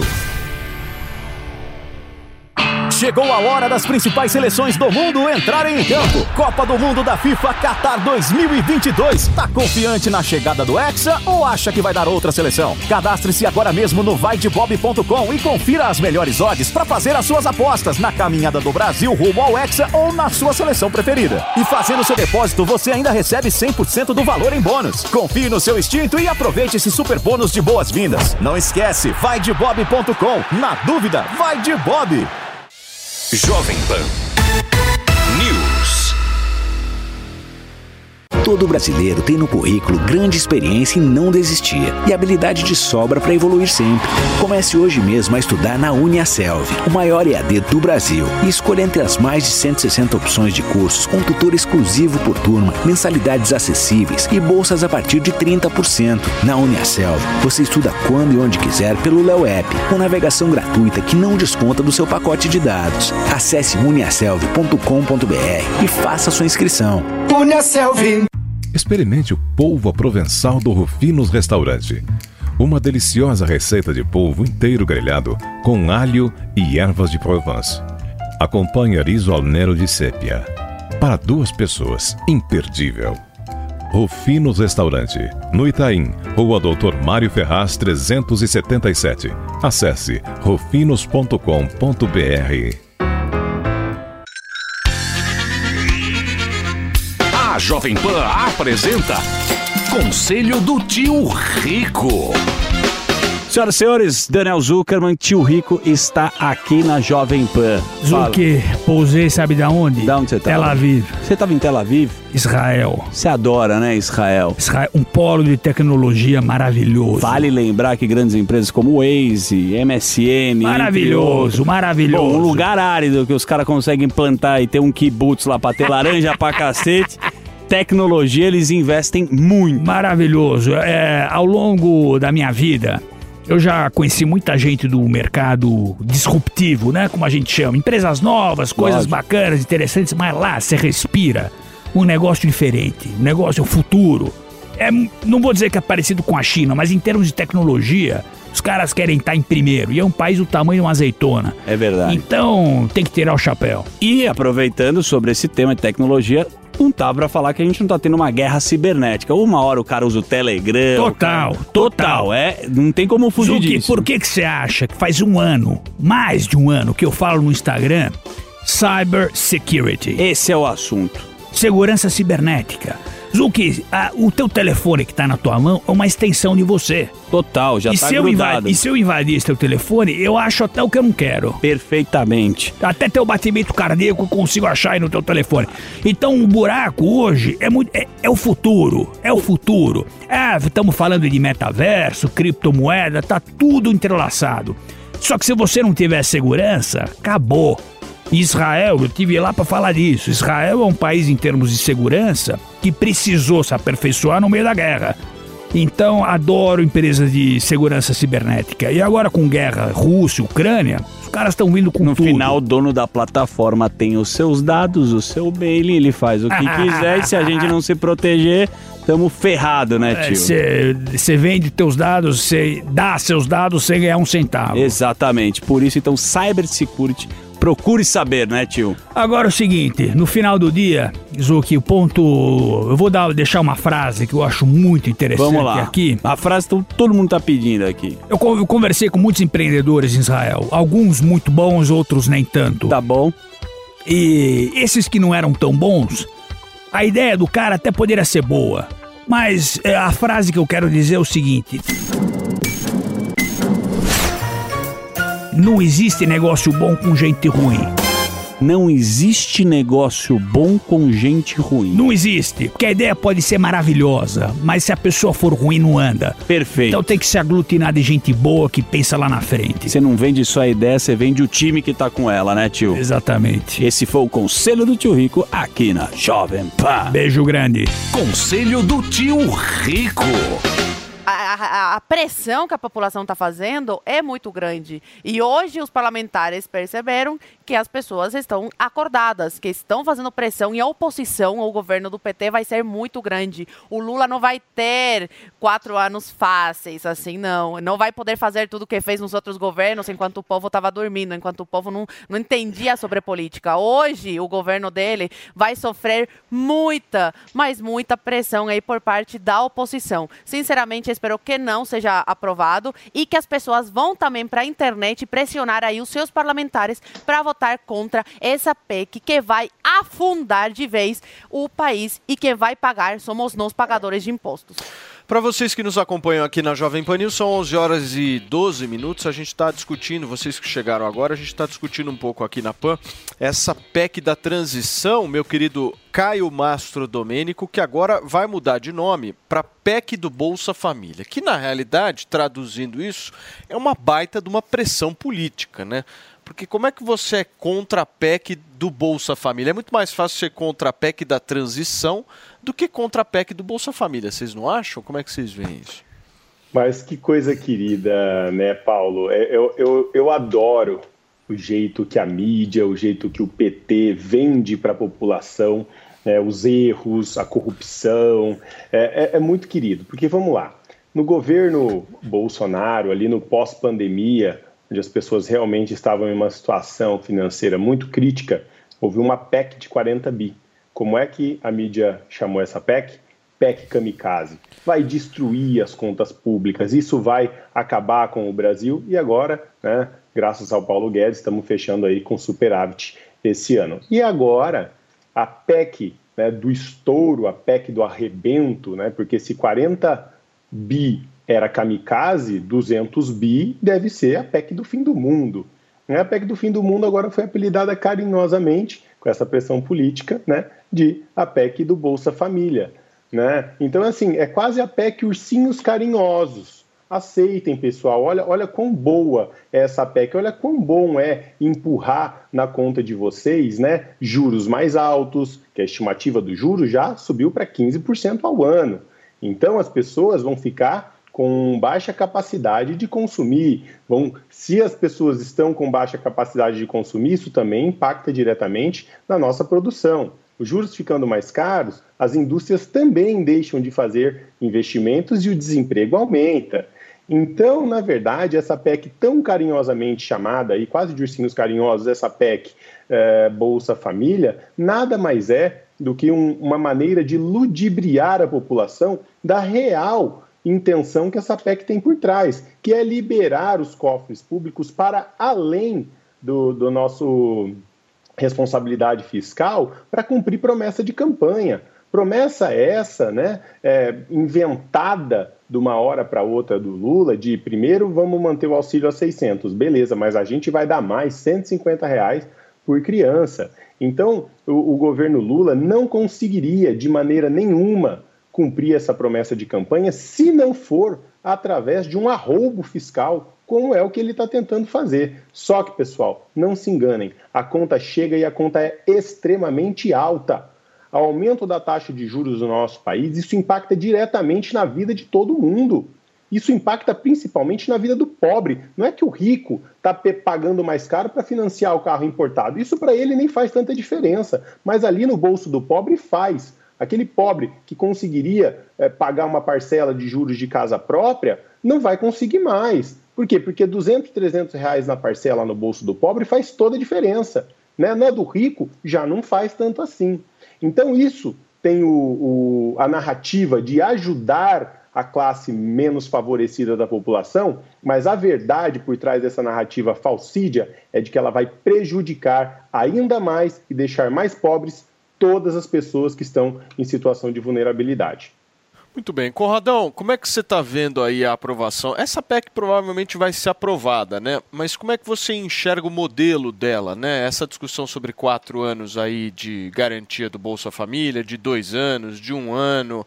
O que, que é viável de ser aprovado? Como é que o Congresso vai se portar em relação a isso?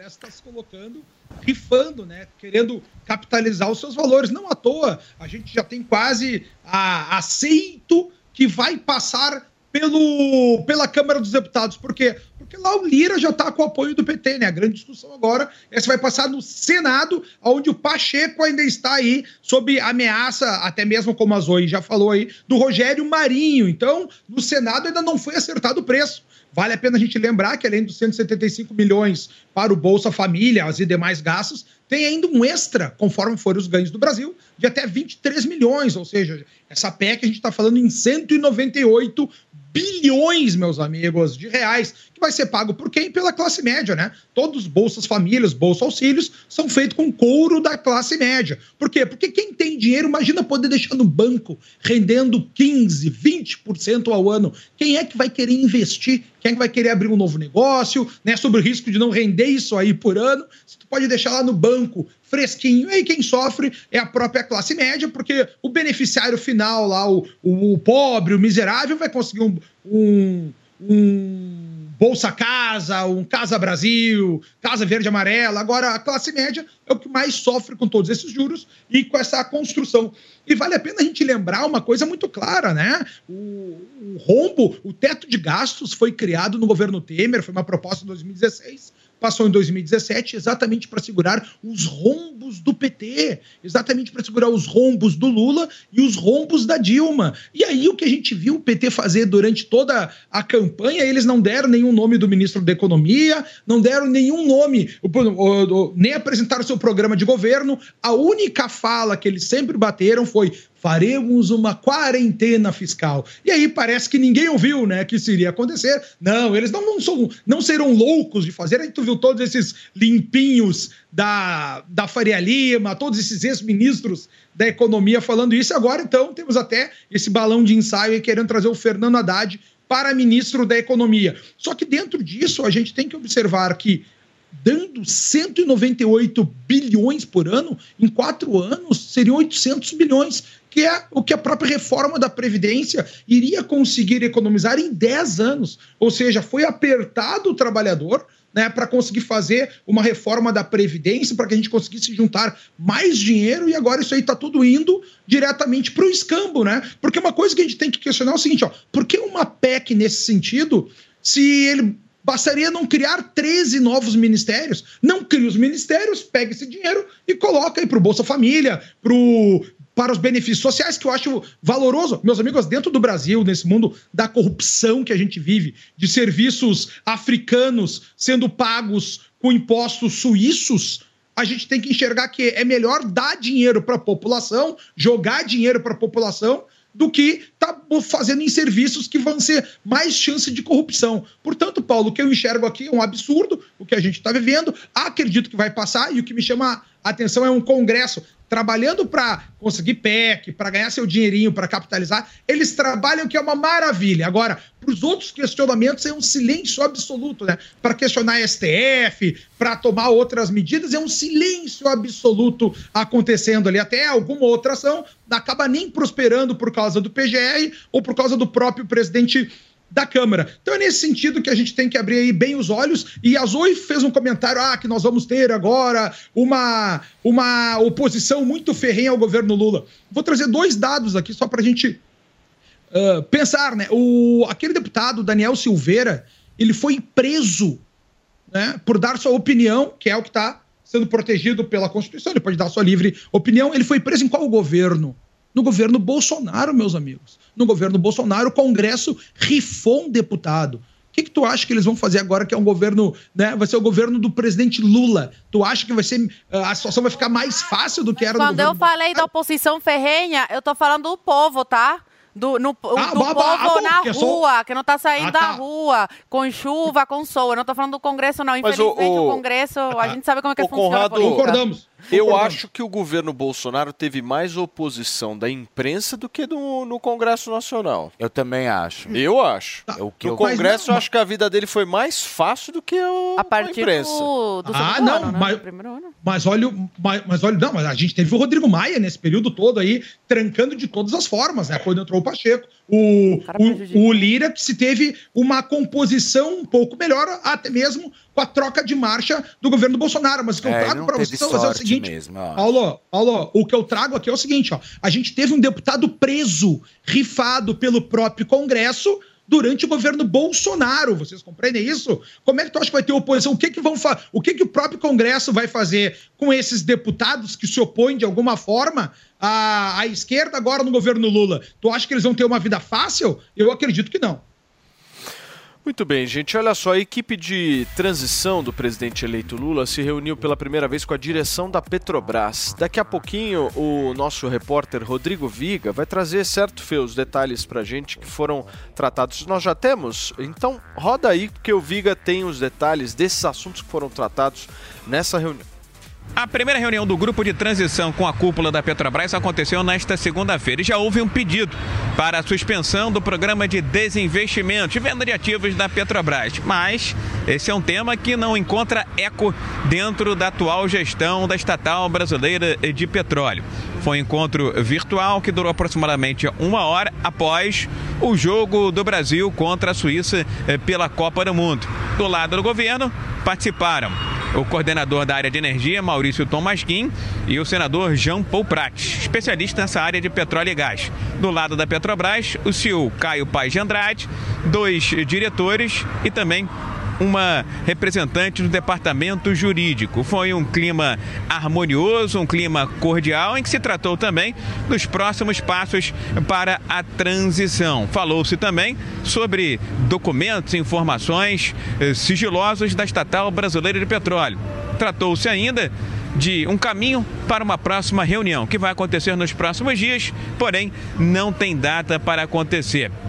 Os representantes do governo de transição pediram à atual gestão a suspensão do parrudo e robusto plano de desinvestimentos da companhia, uma estratégia adotada nos últimos anos para inclusive enfrentar o escândalo do Petrolão, uma empresa mais enxuta que foca em determinados ativos e deixa com terceiros bens ativos que não têm tanta rentabilidade assim.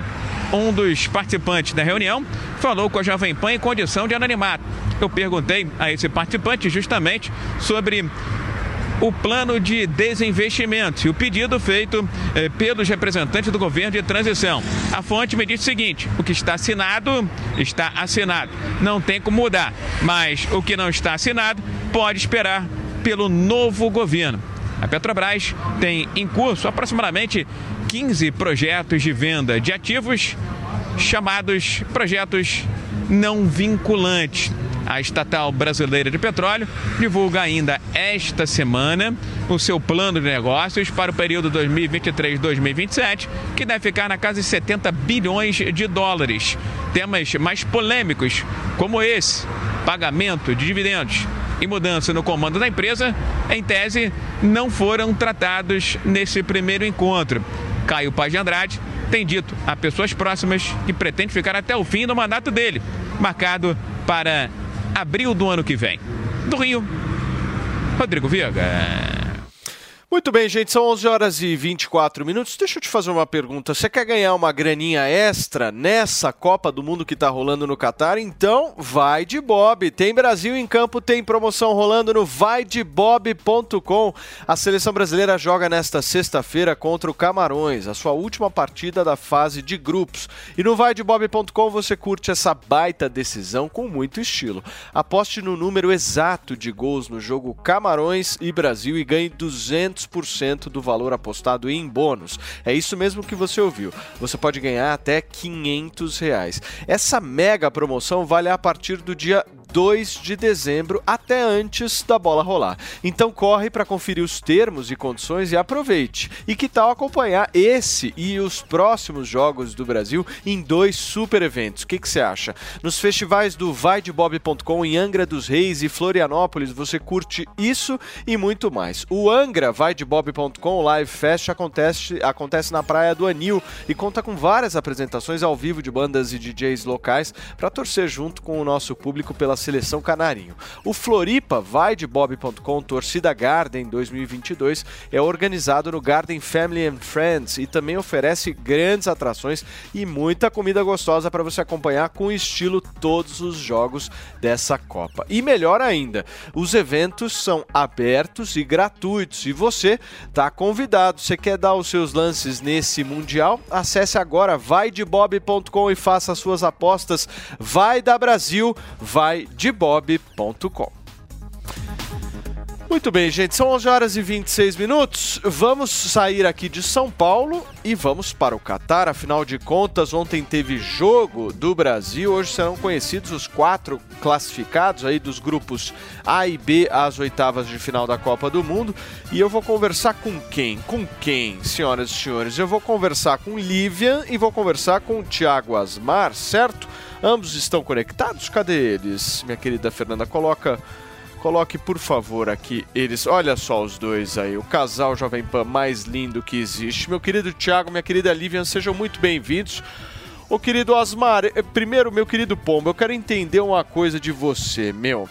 O que, que o Daniel Alves está fazendo nessa Copa do Mundo, Asmar? Porque se fosse para entreter, quem tinha que estar tá lá era o Vampeta, irmão. Ô, Paulo Matias, primeiro de tudo, aquela dança do pombo me deu um azar tão grande que eu peguei uma gripe, eu perdi a voz, eu fiquei com febre, mas tudo bem, a gente continua. Enquanto o Neymar tá recuperando, Pilhado também vai tentar se recuperar. Tô tentando recuperar minha voz. A febre já passou.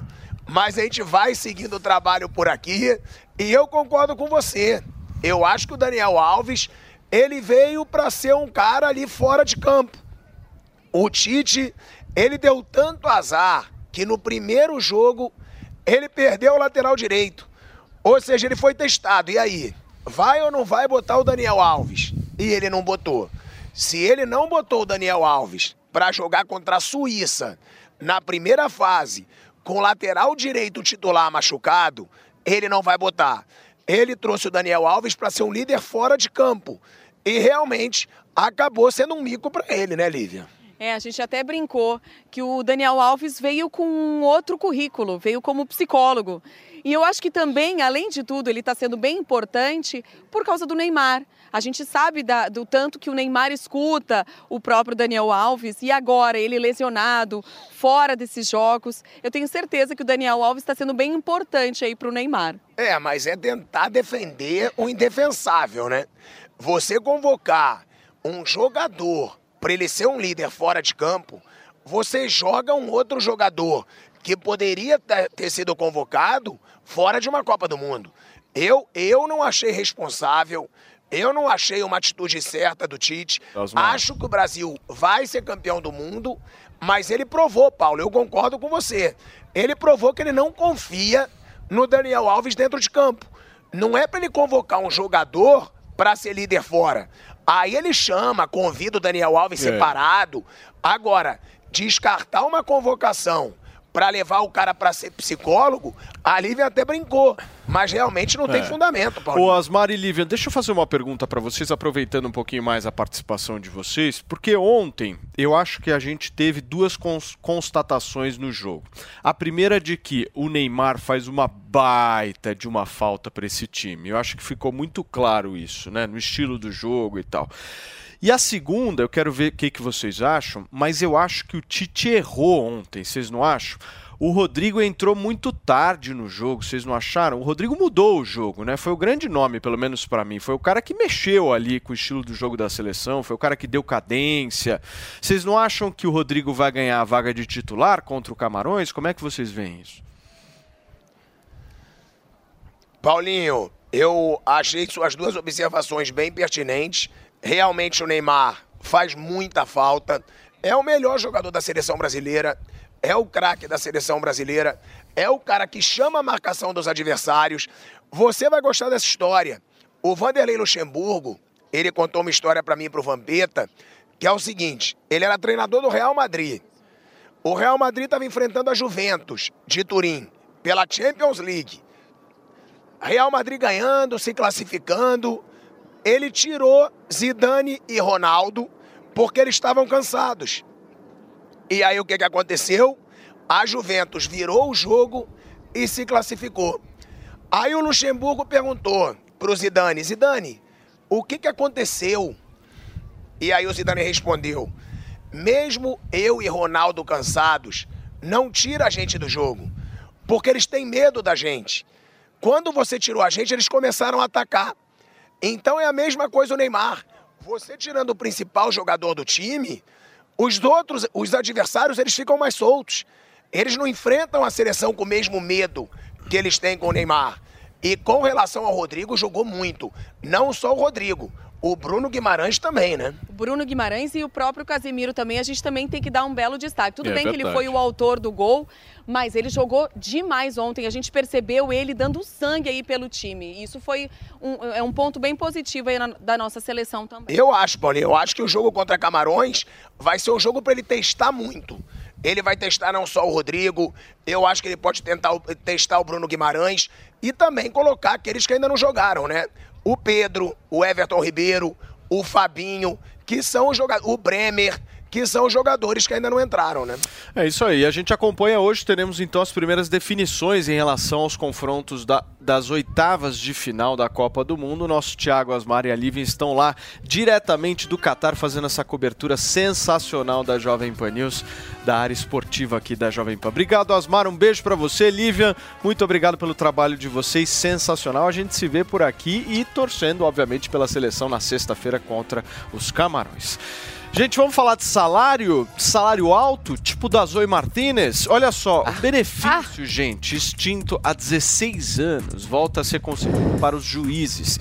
É o que a gente chama, Fê, mais conhecidamente de penduricalho. O quinquênio é um aumento automático de 5% nos vencimentos salariais de juízes a cada 5 anos.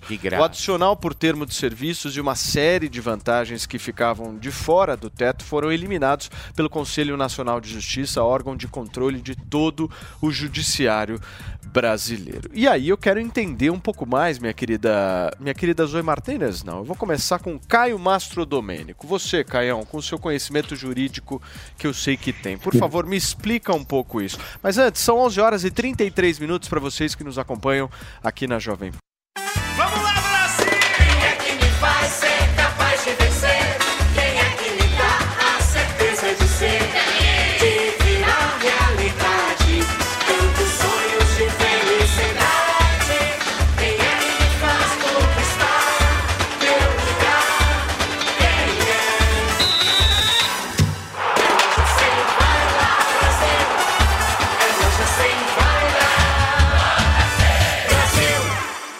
O evento mais esperado do ano está chegando, mas desta vez não vamos disputar, apenas torcer. Com a linha de áudio Tectoy, transforme a Copa do Mundo dentro da sua casa em uma imersão direta no estádio.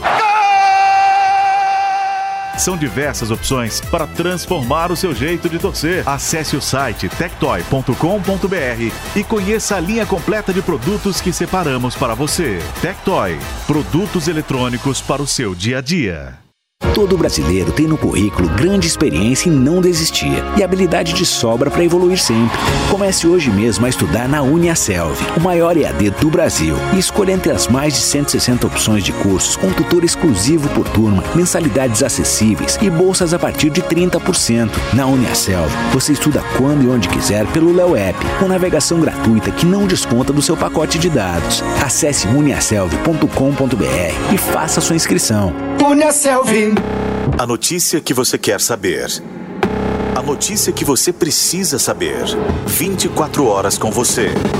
No seu rádio e na internet. Jovem Pan.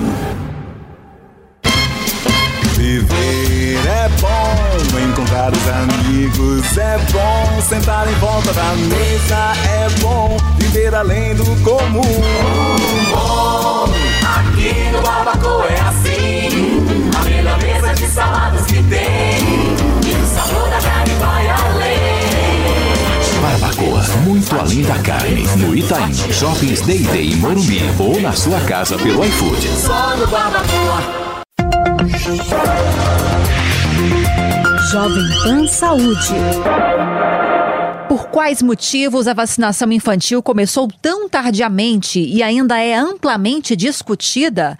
O Dr. Ed Moati, que é cardiologista e cirurgião cardiovascular, que atua na linha de frente ao combate à Covid, explica. São feitos vários estudos populacionais, estudos grandes, controlados, para avaliar risco e benefício. E se verificou desde o início, desde janeiro de 2020, nós temos aí uma série de vários estudos realizados ao, ao redor do mundo todo, mostrando que realmente a população pediátrica ela é menos propensa a desenvolver essa doença. Existem alguns dados já estabelecidos que são interessantes a gente colocar. Primeiramente, que por um mecanismo imunológico da própria criança, da próprio sistema de defesa dela, ela consegue reagir melhor e se defender melhor do coronavírus em relação ao adulto. Segundo, a gente sabe que a criança não é um bom transmissor da doença, então, diferente do adulto, o adulto circulando e se aglomerando em festas, em eventos, em qualquer situação que ele esteja tendo contato físico, ele transmite mais do que uma criança. A gente sabe que a criança tem alguns mecanismos próprios dela para também incorporar melhor a, a, os efeitos de uma virose e conseguir se adaptar ao longo do tempo. E isso fez com que realmente, ao longo do tempo, a prioridade fossem alguns grupos populacionais específicos. Os idosos, se a gente se recordar no início mesmo da pandemia, essa doença chegou a ser taxada como uma doença de velhos, de idosos, né? Erroneamente chamada de velhos, mas doença de idosos, e na verdade hoje a gente sabe que ela não isenta ninguém da, de risco, mas ela começou a ser taxada como doença de idosos porque percebeu-se que os idosos tinham uma fragilidade maior. Depois percebeu-se que os diabéticos, hipertensos, os portadores de asma brônquica, de doenças em geral crônicas, insuficiência renal, insuficiência hepática, eles eram mais propensos. E a população pediátrica, naturalmente, foi ficando num segundo plano, não de importância, mas de prioridade. E agora, quando nós temos, no Brasil pelo menos, praticamente 70% da população brasileira vacinada com pelo menos duas doses da vacina, chegou-se o momento realmente de se pensar em colocar as crianças nessa, nessa imunização. Por isso que o processo de crianças começou mais recente. Não só no Brasil, como no mundo todo. Se você quiser rever essas e outras entrevistas, é só acessar o canal Jovem Pan Saúde e também o aplicativo da Panflix para Android e iOS. Jovem Pan Saúde. movimentar. E aí o que aconteceu? O cara ligou pra ele, para ele perguntando, né? Olha, você pegaria a Anitta? Ele falou: "Olha, eu nem a conheço", enfim, e tal. E aí pronto, foi, bastou ele falar isso pra quê? Pra que as manchetes viessem assim. Ele não pegaria a Anitta, ele descarta a Anitta, enfim. E aí o que que é- aí olha só o que rolou depois de, de toda essa conversa. Se der pra aumentar um pouquinho mais porque eu não tô conseguindo ler, não estou conseguindo ler ali, olha. Ó, Fê, ele, diz o seguinte: Anitta, rapaz, nunca peguei não. Ela é uma deusa. Depois que eu ganhar a Copa do Mundo, eu pego ela, disse o pombo. Aí, tá vendo? O Pombo chegou e foi lá e disse pra Anitta e falou justamente, já mandou o recado, dizendo que ele pode sim, talvez, pegar a deusa de envolver, se realmente ela quiser, é claro. Claro, é. Tudo com, uma, com um certo Consentimento consentimento, lógico, né? O Fê e o Neymar, hein? Conta um pouquinho pra mim, porque tem um papo aí de uma modelo que desembarcou lá no Catar. Aliás, que modelo linda, hein? Não, Conta vocês viram, vocês viram assim, eu acho que ele, na verdade, o que acontece foi o seguinte, um suposto affair, né, do, do, do atleta marcando presença no país, se trata de quem? Da Jéssica Turini, que é essa morena que vocês estão vendo que desembarcou no país que cedia, né, a Copa do Mundo agora em 2022. Para assistir os jogos mais de perto, né, e resumindo, o affair entre Neymar e Jéssica Turini vem sendo motivo de especulação desde agosto, quando a modelo surgiu em uma festa na casa do jogador, lá em Paris, assim perto, né? E na verdade, só deixa eu explicar para vocês. É ele que manda os amigos trazer, enfim, ele manda, É. ele fala assim: "Olha, vem para cá, não tem problema, Isso. deposito. Paga a Tô mandando, passagem. tô pagando a passagem, tá? Minha assessoria já tá resolvendo tudo isso para É. você. E na ocasião, diversos vídeos circularam nas redes sociais, onde a jovem aparece sentada no colo do jogador. É claro que o assunto deu o que falar e repercutiu entre o público, né? Claro que apontou um romance, inclusive, entre os dois. Contudo, não existe nada oficial, além dos indícios da época lá em agosto. Com 30 anos, Jéssica Turini já foi candidata a Miss Espírito Santo, mas atualmente vive em São Paulo, onde trabalha como modelo. A musa também soma mais de 84 mil seguidores nas redes sociais, onde compartilha e exibe seus trabalhos com muitas marcas de moda e beleza, além de apresentar sua rotina fitness aos fãs. E para completar, a Jéssica também é amante de esportes. E em suma, Paulinho, Zoe, né, Fernando e Mastro, olha só. É, a modelo pratica surf, ai que delícia. E adora dividir com o público foto das suas viagens ao redor do mundo. Ah, coisa ela faz uma coisa que ninguém faz, né? Claro. Tipo, eu acho uma coisa muito exclusiva. Ela surfa e posta foto do mundo inteiro, por onde ela passa, enfim. Desse modo, a gata desembarcou em Doha, no Catar, e pretende curtir o evento junto de sua amiga influenciadora Carla Moroni. Ah, vocês sabem de uma coisa? Ele tava com a Biancardi, né? É, isso e era a ex dele e tal. O que, que a Biancardi fez? A Biancardi foi pro Catar. Ela chegou lá no dia 12, né? Agora, no dia 12 de novembro. E aí eu acho que ela tentou, talvez, óbvio, né? Tudo isso me passaram. Que ela tentou até se encontrar com o Neymar, enfim, mas não rolou, na O verdade. Fê, se a gente pegar o histórico, então a gente tem a, a Bruna Marquezine, a Biancardi e agora seria E essa. agora a Jéssica. Isso, é Seria agora a Jéssica Turini. Fora, a, obviamente, as interseções, né? As interseções, é, tem muito, é, é- é como se diz, ele vai, ele vai fazer, ele vai acumulando, né? E aí o que, que ele fez? Na verdade, ela foi embora Porque muitos dizem porque ele não quis ficar com ela, né? Claro. Mas só que daí o que aconteceu? Ela conheceu um outro rapaz no Catar. Quando ela conheceu um outro rapaz no Catar, no, no Catar ela- ele mandou a Jéssica ir pra lá. Olha só. Que coisa. Fúria de titãs, meu amor. Eles podem, eles têm bala na agulha, eles têm dinheiro. Eles falam assim, "Ah, agora é tipo bolsa, subiu, desceu, subiu, desceu, subiu, desceu. O Neymar é tipo um shake. É um né? shake, é um shake. E olha, e as fontes revelaram ainda que a modelo tem um ótimo re- relacionamento com os parças. Você sabia quanto que o Neymar paga pra cada parça? Como assim? Salário. Como assim? Você não sabia disso? Não. Pois é, 60 mil reais de salário que- cada. Não, mas peraí, o que, que é um parça, meu? O parça é um amigo. Um amigo. Mas como que você se candidata a um parça? Não, ele tem que gostar e ele tem que te candidatar como um parça. Gente, nós temos que tentar ser parça do Neymar. Você sabia? É de 40 a Tá. 60 mil reais que um parça recebe. Ô Neymar, vamos lá, a gente defende as- os mesmos valores, vamos ser amigos. Ele ajuda quem assim. Olha, o Mastro tá querendo ser parça. quando Quero ser parça é amiga do parça. Não, mas ele às vezes tem alguns amigos que, que precisam de ajuda ali, que são os Caraca! parças, né? Aí ele Sabe, paga de Neymar, 40 Isso é uma coisa que eu sempre tive dúvida, porque tem uma galera no entorno do Neymar que realmente abdicou da vida própria pra estar ao lado Sim, dele, né? sim, sim. São esses parços, né? Olha só, gente, são 11 horas e 44 minutos pra vocês que nos acompanham aqui na Jovem Pan. Então, são esses parças, São né? esses essa galera parças, que, tipo, essa não galera. tem mais vida. Não, né? não tem. Pronto. Aí eles ficam, cuidam do vida, mas eu Neymar, ajudam ele, enfim, tal, todas aquelas histórias. Ficam na internet procurando as meninas pra, de repente, serem amigas dele, sabe? E aí, o que, que foi, Fernando? Olha lá, eu ó. quero, eu Ó, gosto muito da minha e vida, mas aí- eu quero viver a vida dele. E aí Como ele, ele ajuda. É, lógico, imagina, né? E aí, olha só, é, volta só um pouquinho, porque aí, olha só que maravilha. Vamos ver aqui e tal, enfim. Mas você sabe de uma coisa?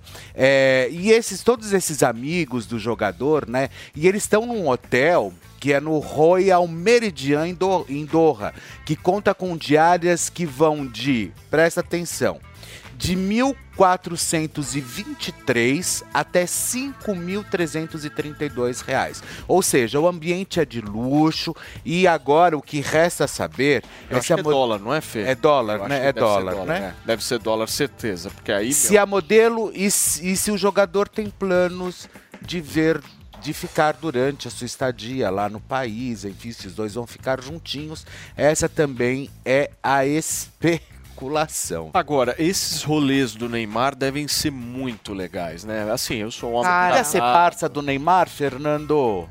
Eu sou um homem não. casado, não rolaria. Não, Tem minha própria vida. Minha vida é maravilhosa, escolhi todo, tudo que eu faço foram escolhas, sou muito feliz, tá tudo muito certo, acho que não tem preço pra gente abrir a nossa liberdade pra ser cachorro de estimação dos outros. Não, é verdade Também sou, isso, é. sou contra a prostituição social Perfeito. aí, vai pra É cá, vai pra lá. Né, eu sou, eu, eu acho muito bom ser humano ser senhor Fernando do tá seu, do, do seu Ô, destino aí. ô, Cada um com suas escolhas, tudo certo. Mastro, você quer ser amigo da Jéssica Turini? Eu não sei nem quem é a Jéssica Turini. eu não sei quem é. E não tô O menosprezando, amor do tá? Neymar. Realmente eu não sei mesmo. Ah, Ela é bonita, hein. Fê? Ela é bonita. Eu ia, hein? magra Eu sou eu da ia. Zoe. Eu, eu Eu prefiro ia. a Zoe. Eu sou muito amigo da Zoe já. A gente começou com uma, uma amizade de internet. Eu Ontem ia. nós finalmente Incrível nosso almoço ontem, cara. Foi muito legal. Olha, não. Mas essa Zoe aí, hein. Paulo? Oi? Essa Zoe aí, como tem amigo essa Zoe, hein, Paulo? Conrado. Ô, menino, me respeita, Conrado! Não, mas eu Conrado. tô atento com o Neymar, tu falou, Neymar?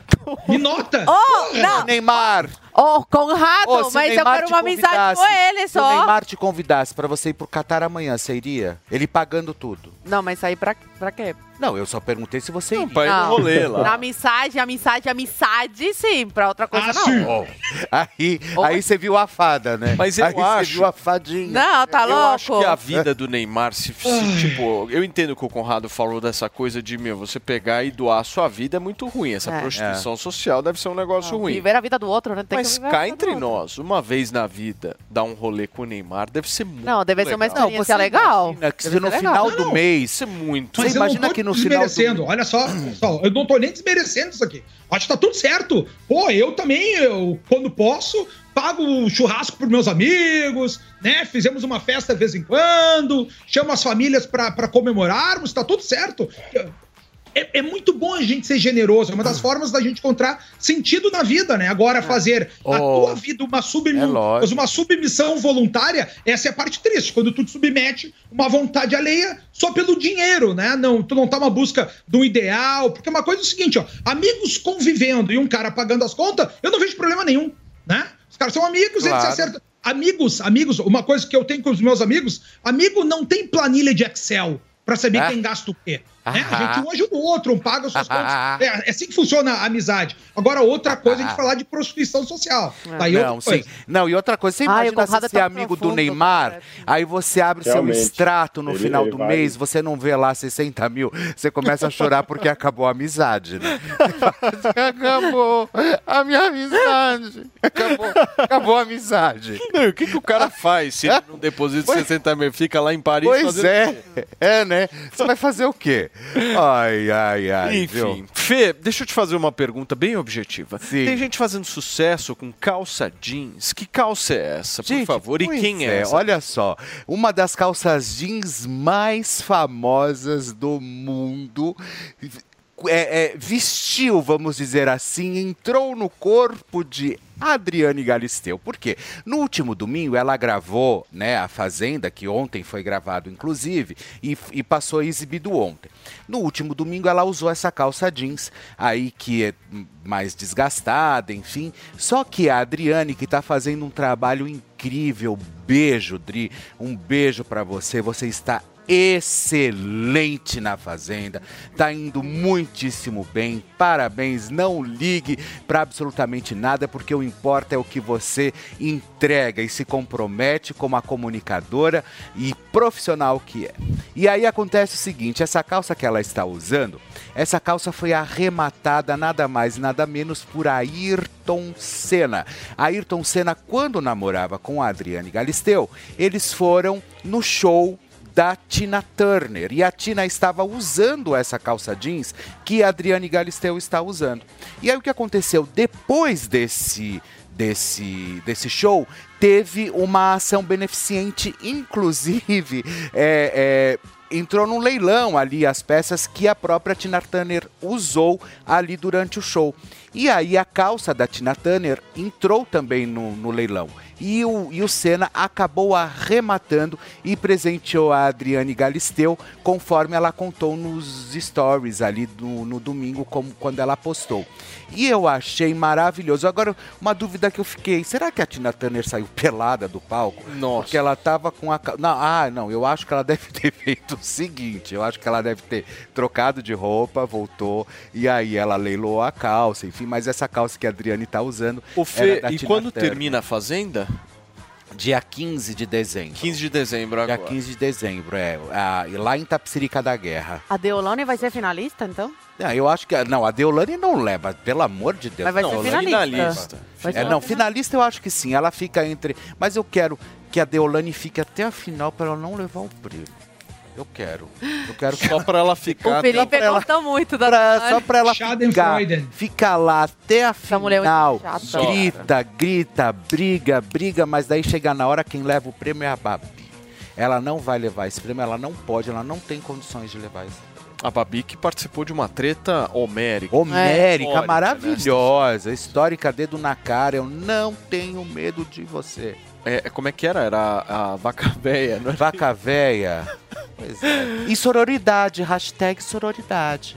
Tem alguma coisa, a Fê tá me perguntando aqui, É. você tem algum bastidor da Fazenda pra contar pra gente? Você Não, tem, tem O tudo quê? isso que está acontecendo agora lá em Itapsirica da Guerra, que é justamente toda essa questão com a Deolane, né, pessoal? Eu acho que está na hora realmente dela tentar entrar no eixo ali, porque o que ela mais prega ali, sendo o que me, o que me, o que, o que eu não me conformo com essa questão, principalmente da Deolane, é ela ser uma advogada e inserir, embutir e imputar crime em cima das pessoas. Por exemplo, assédio, ela assedia todas as mulheres, é, é, principalmente as mulheres, ela assedia todo mundo ali. Eu vou te pegar lá fora, é, é, a justiça não vai fazer nada comigo. é, se você acha que você vai conseguir alguma coisa, você tá ferrada.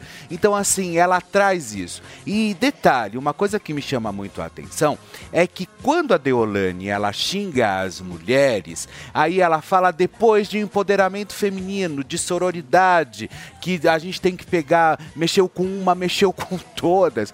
Eu não consigo entender é, qual é o, esse grande show de, de inconsequência e de incoerência da própria Deolane Bezerra. Agora a Babi, ela tá fazendo um jogo muito interessante, porque essa fazenda foi uma fazenda extremamente atípica.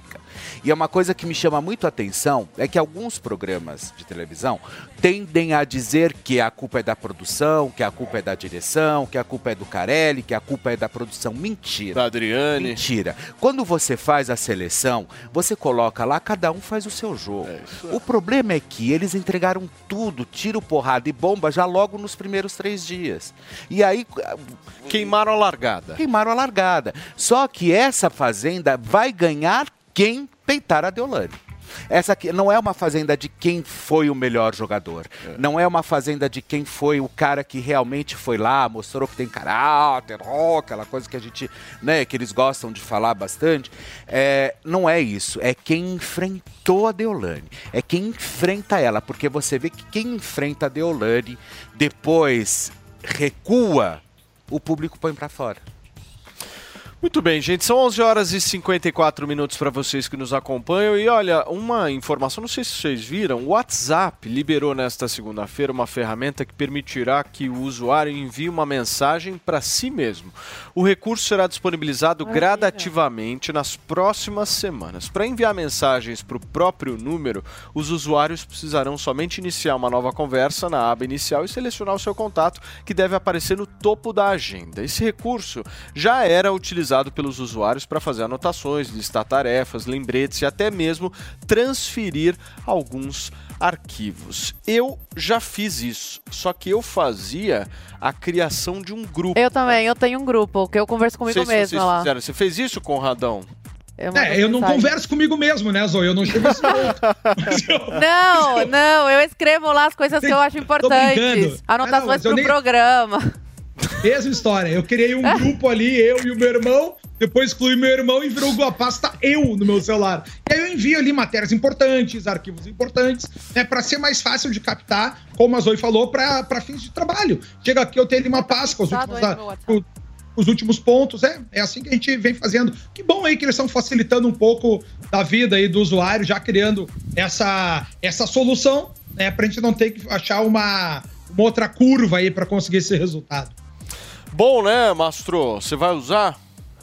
Eu, eu tenho já um grupo também, ele chama Comprovantes, então tudo que eu, que eu pago, que eu movimento, eu jogo ali no Comprovantes, e tem um outro que chama Check, que também é, é eu comigo mesmo, eu também vou colocando ali é, algumas coisas que eu preciso, então eu faço anotações no nota de celular, jogo no WhatsApp, do WhatsApp eu abro o WhatsApp no computador, copio o Word e tenho o texto pronto. Então eu, eu já utilizo esse recurso já também, da mesma maneira que o pessoal aí. E eu acho que eu vou começar também a utilizar para conversar sozinho. Achei uma boa ideia, viu, Zoe? Pô, Acho que eu vou interessante. conversar comigo mesmo, que eu adoro a minha companhia, viu? Interessante. Então, Eu mando áudio pra mim mesma.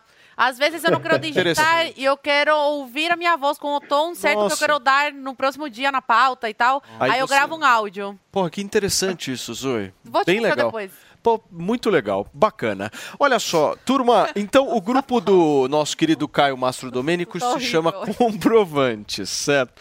E o grupo do nosso Felipe Campos. Quando você criou esse grupo, Filipão, você deu qual nome pra ele? Ele, criou o grupo pro né? Neymar, eu acho. O dele, o eu dele tenho é que chama check. Check também. Ah, Check. eu achei que era Comprovantes o nome, Check, perdão. né? Check. Check. É, Meu- o, seu, o seu é qual? Checa. Ah, o seu é checa. É, é verdade. É só. ah, Deus. ai, que linda. I love Laidei. Olha lá I love graça. Laidei. Sotaque muito britânico, né, Felipe? Entendi, que coisa É isso. interessante isso. Muito. Zoe Martinez, então, mandando áudios. Muito bom isso, Zoe. Eu acho bem legal. É. Mandar áudios pra si próprio, pra ouvir a voz e principalmente começar a entender um pouco o tom. Eu tenho né? mania de ouvir o áudio depois que eu mando. Não, eu acho bom isso. Eu acho, eu tenho mania de ouvir o áudio depois que eu mando. Que- Quem faz isso? É. Isso é uma hashtag, eu acho que talvez pra qualquer dia. Agora- Você ouve o áudio depois que você manda? Isso é legal. Agora, será que, o Conradão, me ajuda aí nessa resposta? A Zoe diz que manda áudio pra si próprio, mas será que ela mandou áudio pro Emilinho já? Esta Eu sou uma é pessoa a dúvida. extremamente Não, reservada com a minha vida pessoal. Por direct, Aliás, Uepa! ontem, ontem, na minha plataforma exclusiva para assinantes, Sou Qual é a plataforma? souecontracensura.com.br. Eu fiz um vídeo exclusivo para os assinantes, que são pessoas que gostam de mim, é, falando sobre se eu tô namorando ou não, porque só isso que dá nas minhas caixinhas de perguntas. Soe, tá namorando? Por que você não tá namorando? Você é tão linda, por que não namora? Então eu respondi lá. Então vira assinante, fica sabendo da minha vida pessoal, porque é isso que o povo gosta. Contracensura.com.br É, Zoe A Zoe é a nova. Sandy, ela não fala Turma. da vida pessoal dela. Não dá mais tempo de Exceto- nada, deixa eu agradecer o nosso querido Acabou! Fernando que participou hoje, Caio Mastro Domênico, Zoe Martinez, Felipe Campos Um e a vocês que ficaram com a gente até aqui. A gente volta Tchau, amanhã, quarta-feira, às Beijo. 10 horas aqui na PAN. Beijo! A opinião dos nossos comentaristas não reflete necessariamente a opinião do Grupo Jovem Pan de Comunicação. Realização Jovem Pan News. Você ouviu Jovem Pan Morning Show. Oferecimento Loja e 100. Solução completa para você vencer. Loja e 100. Vai lá, Brasil!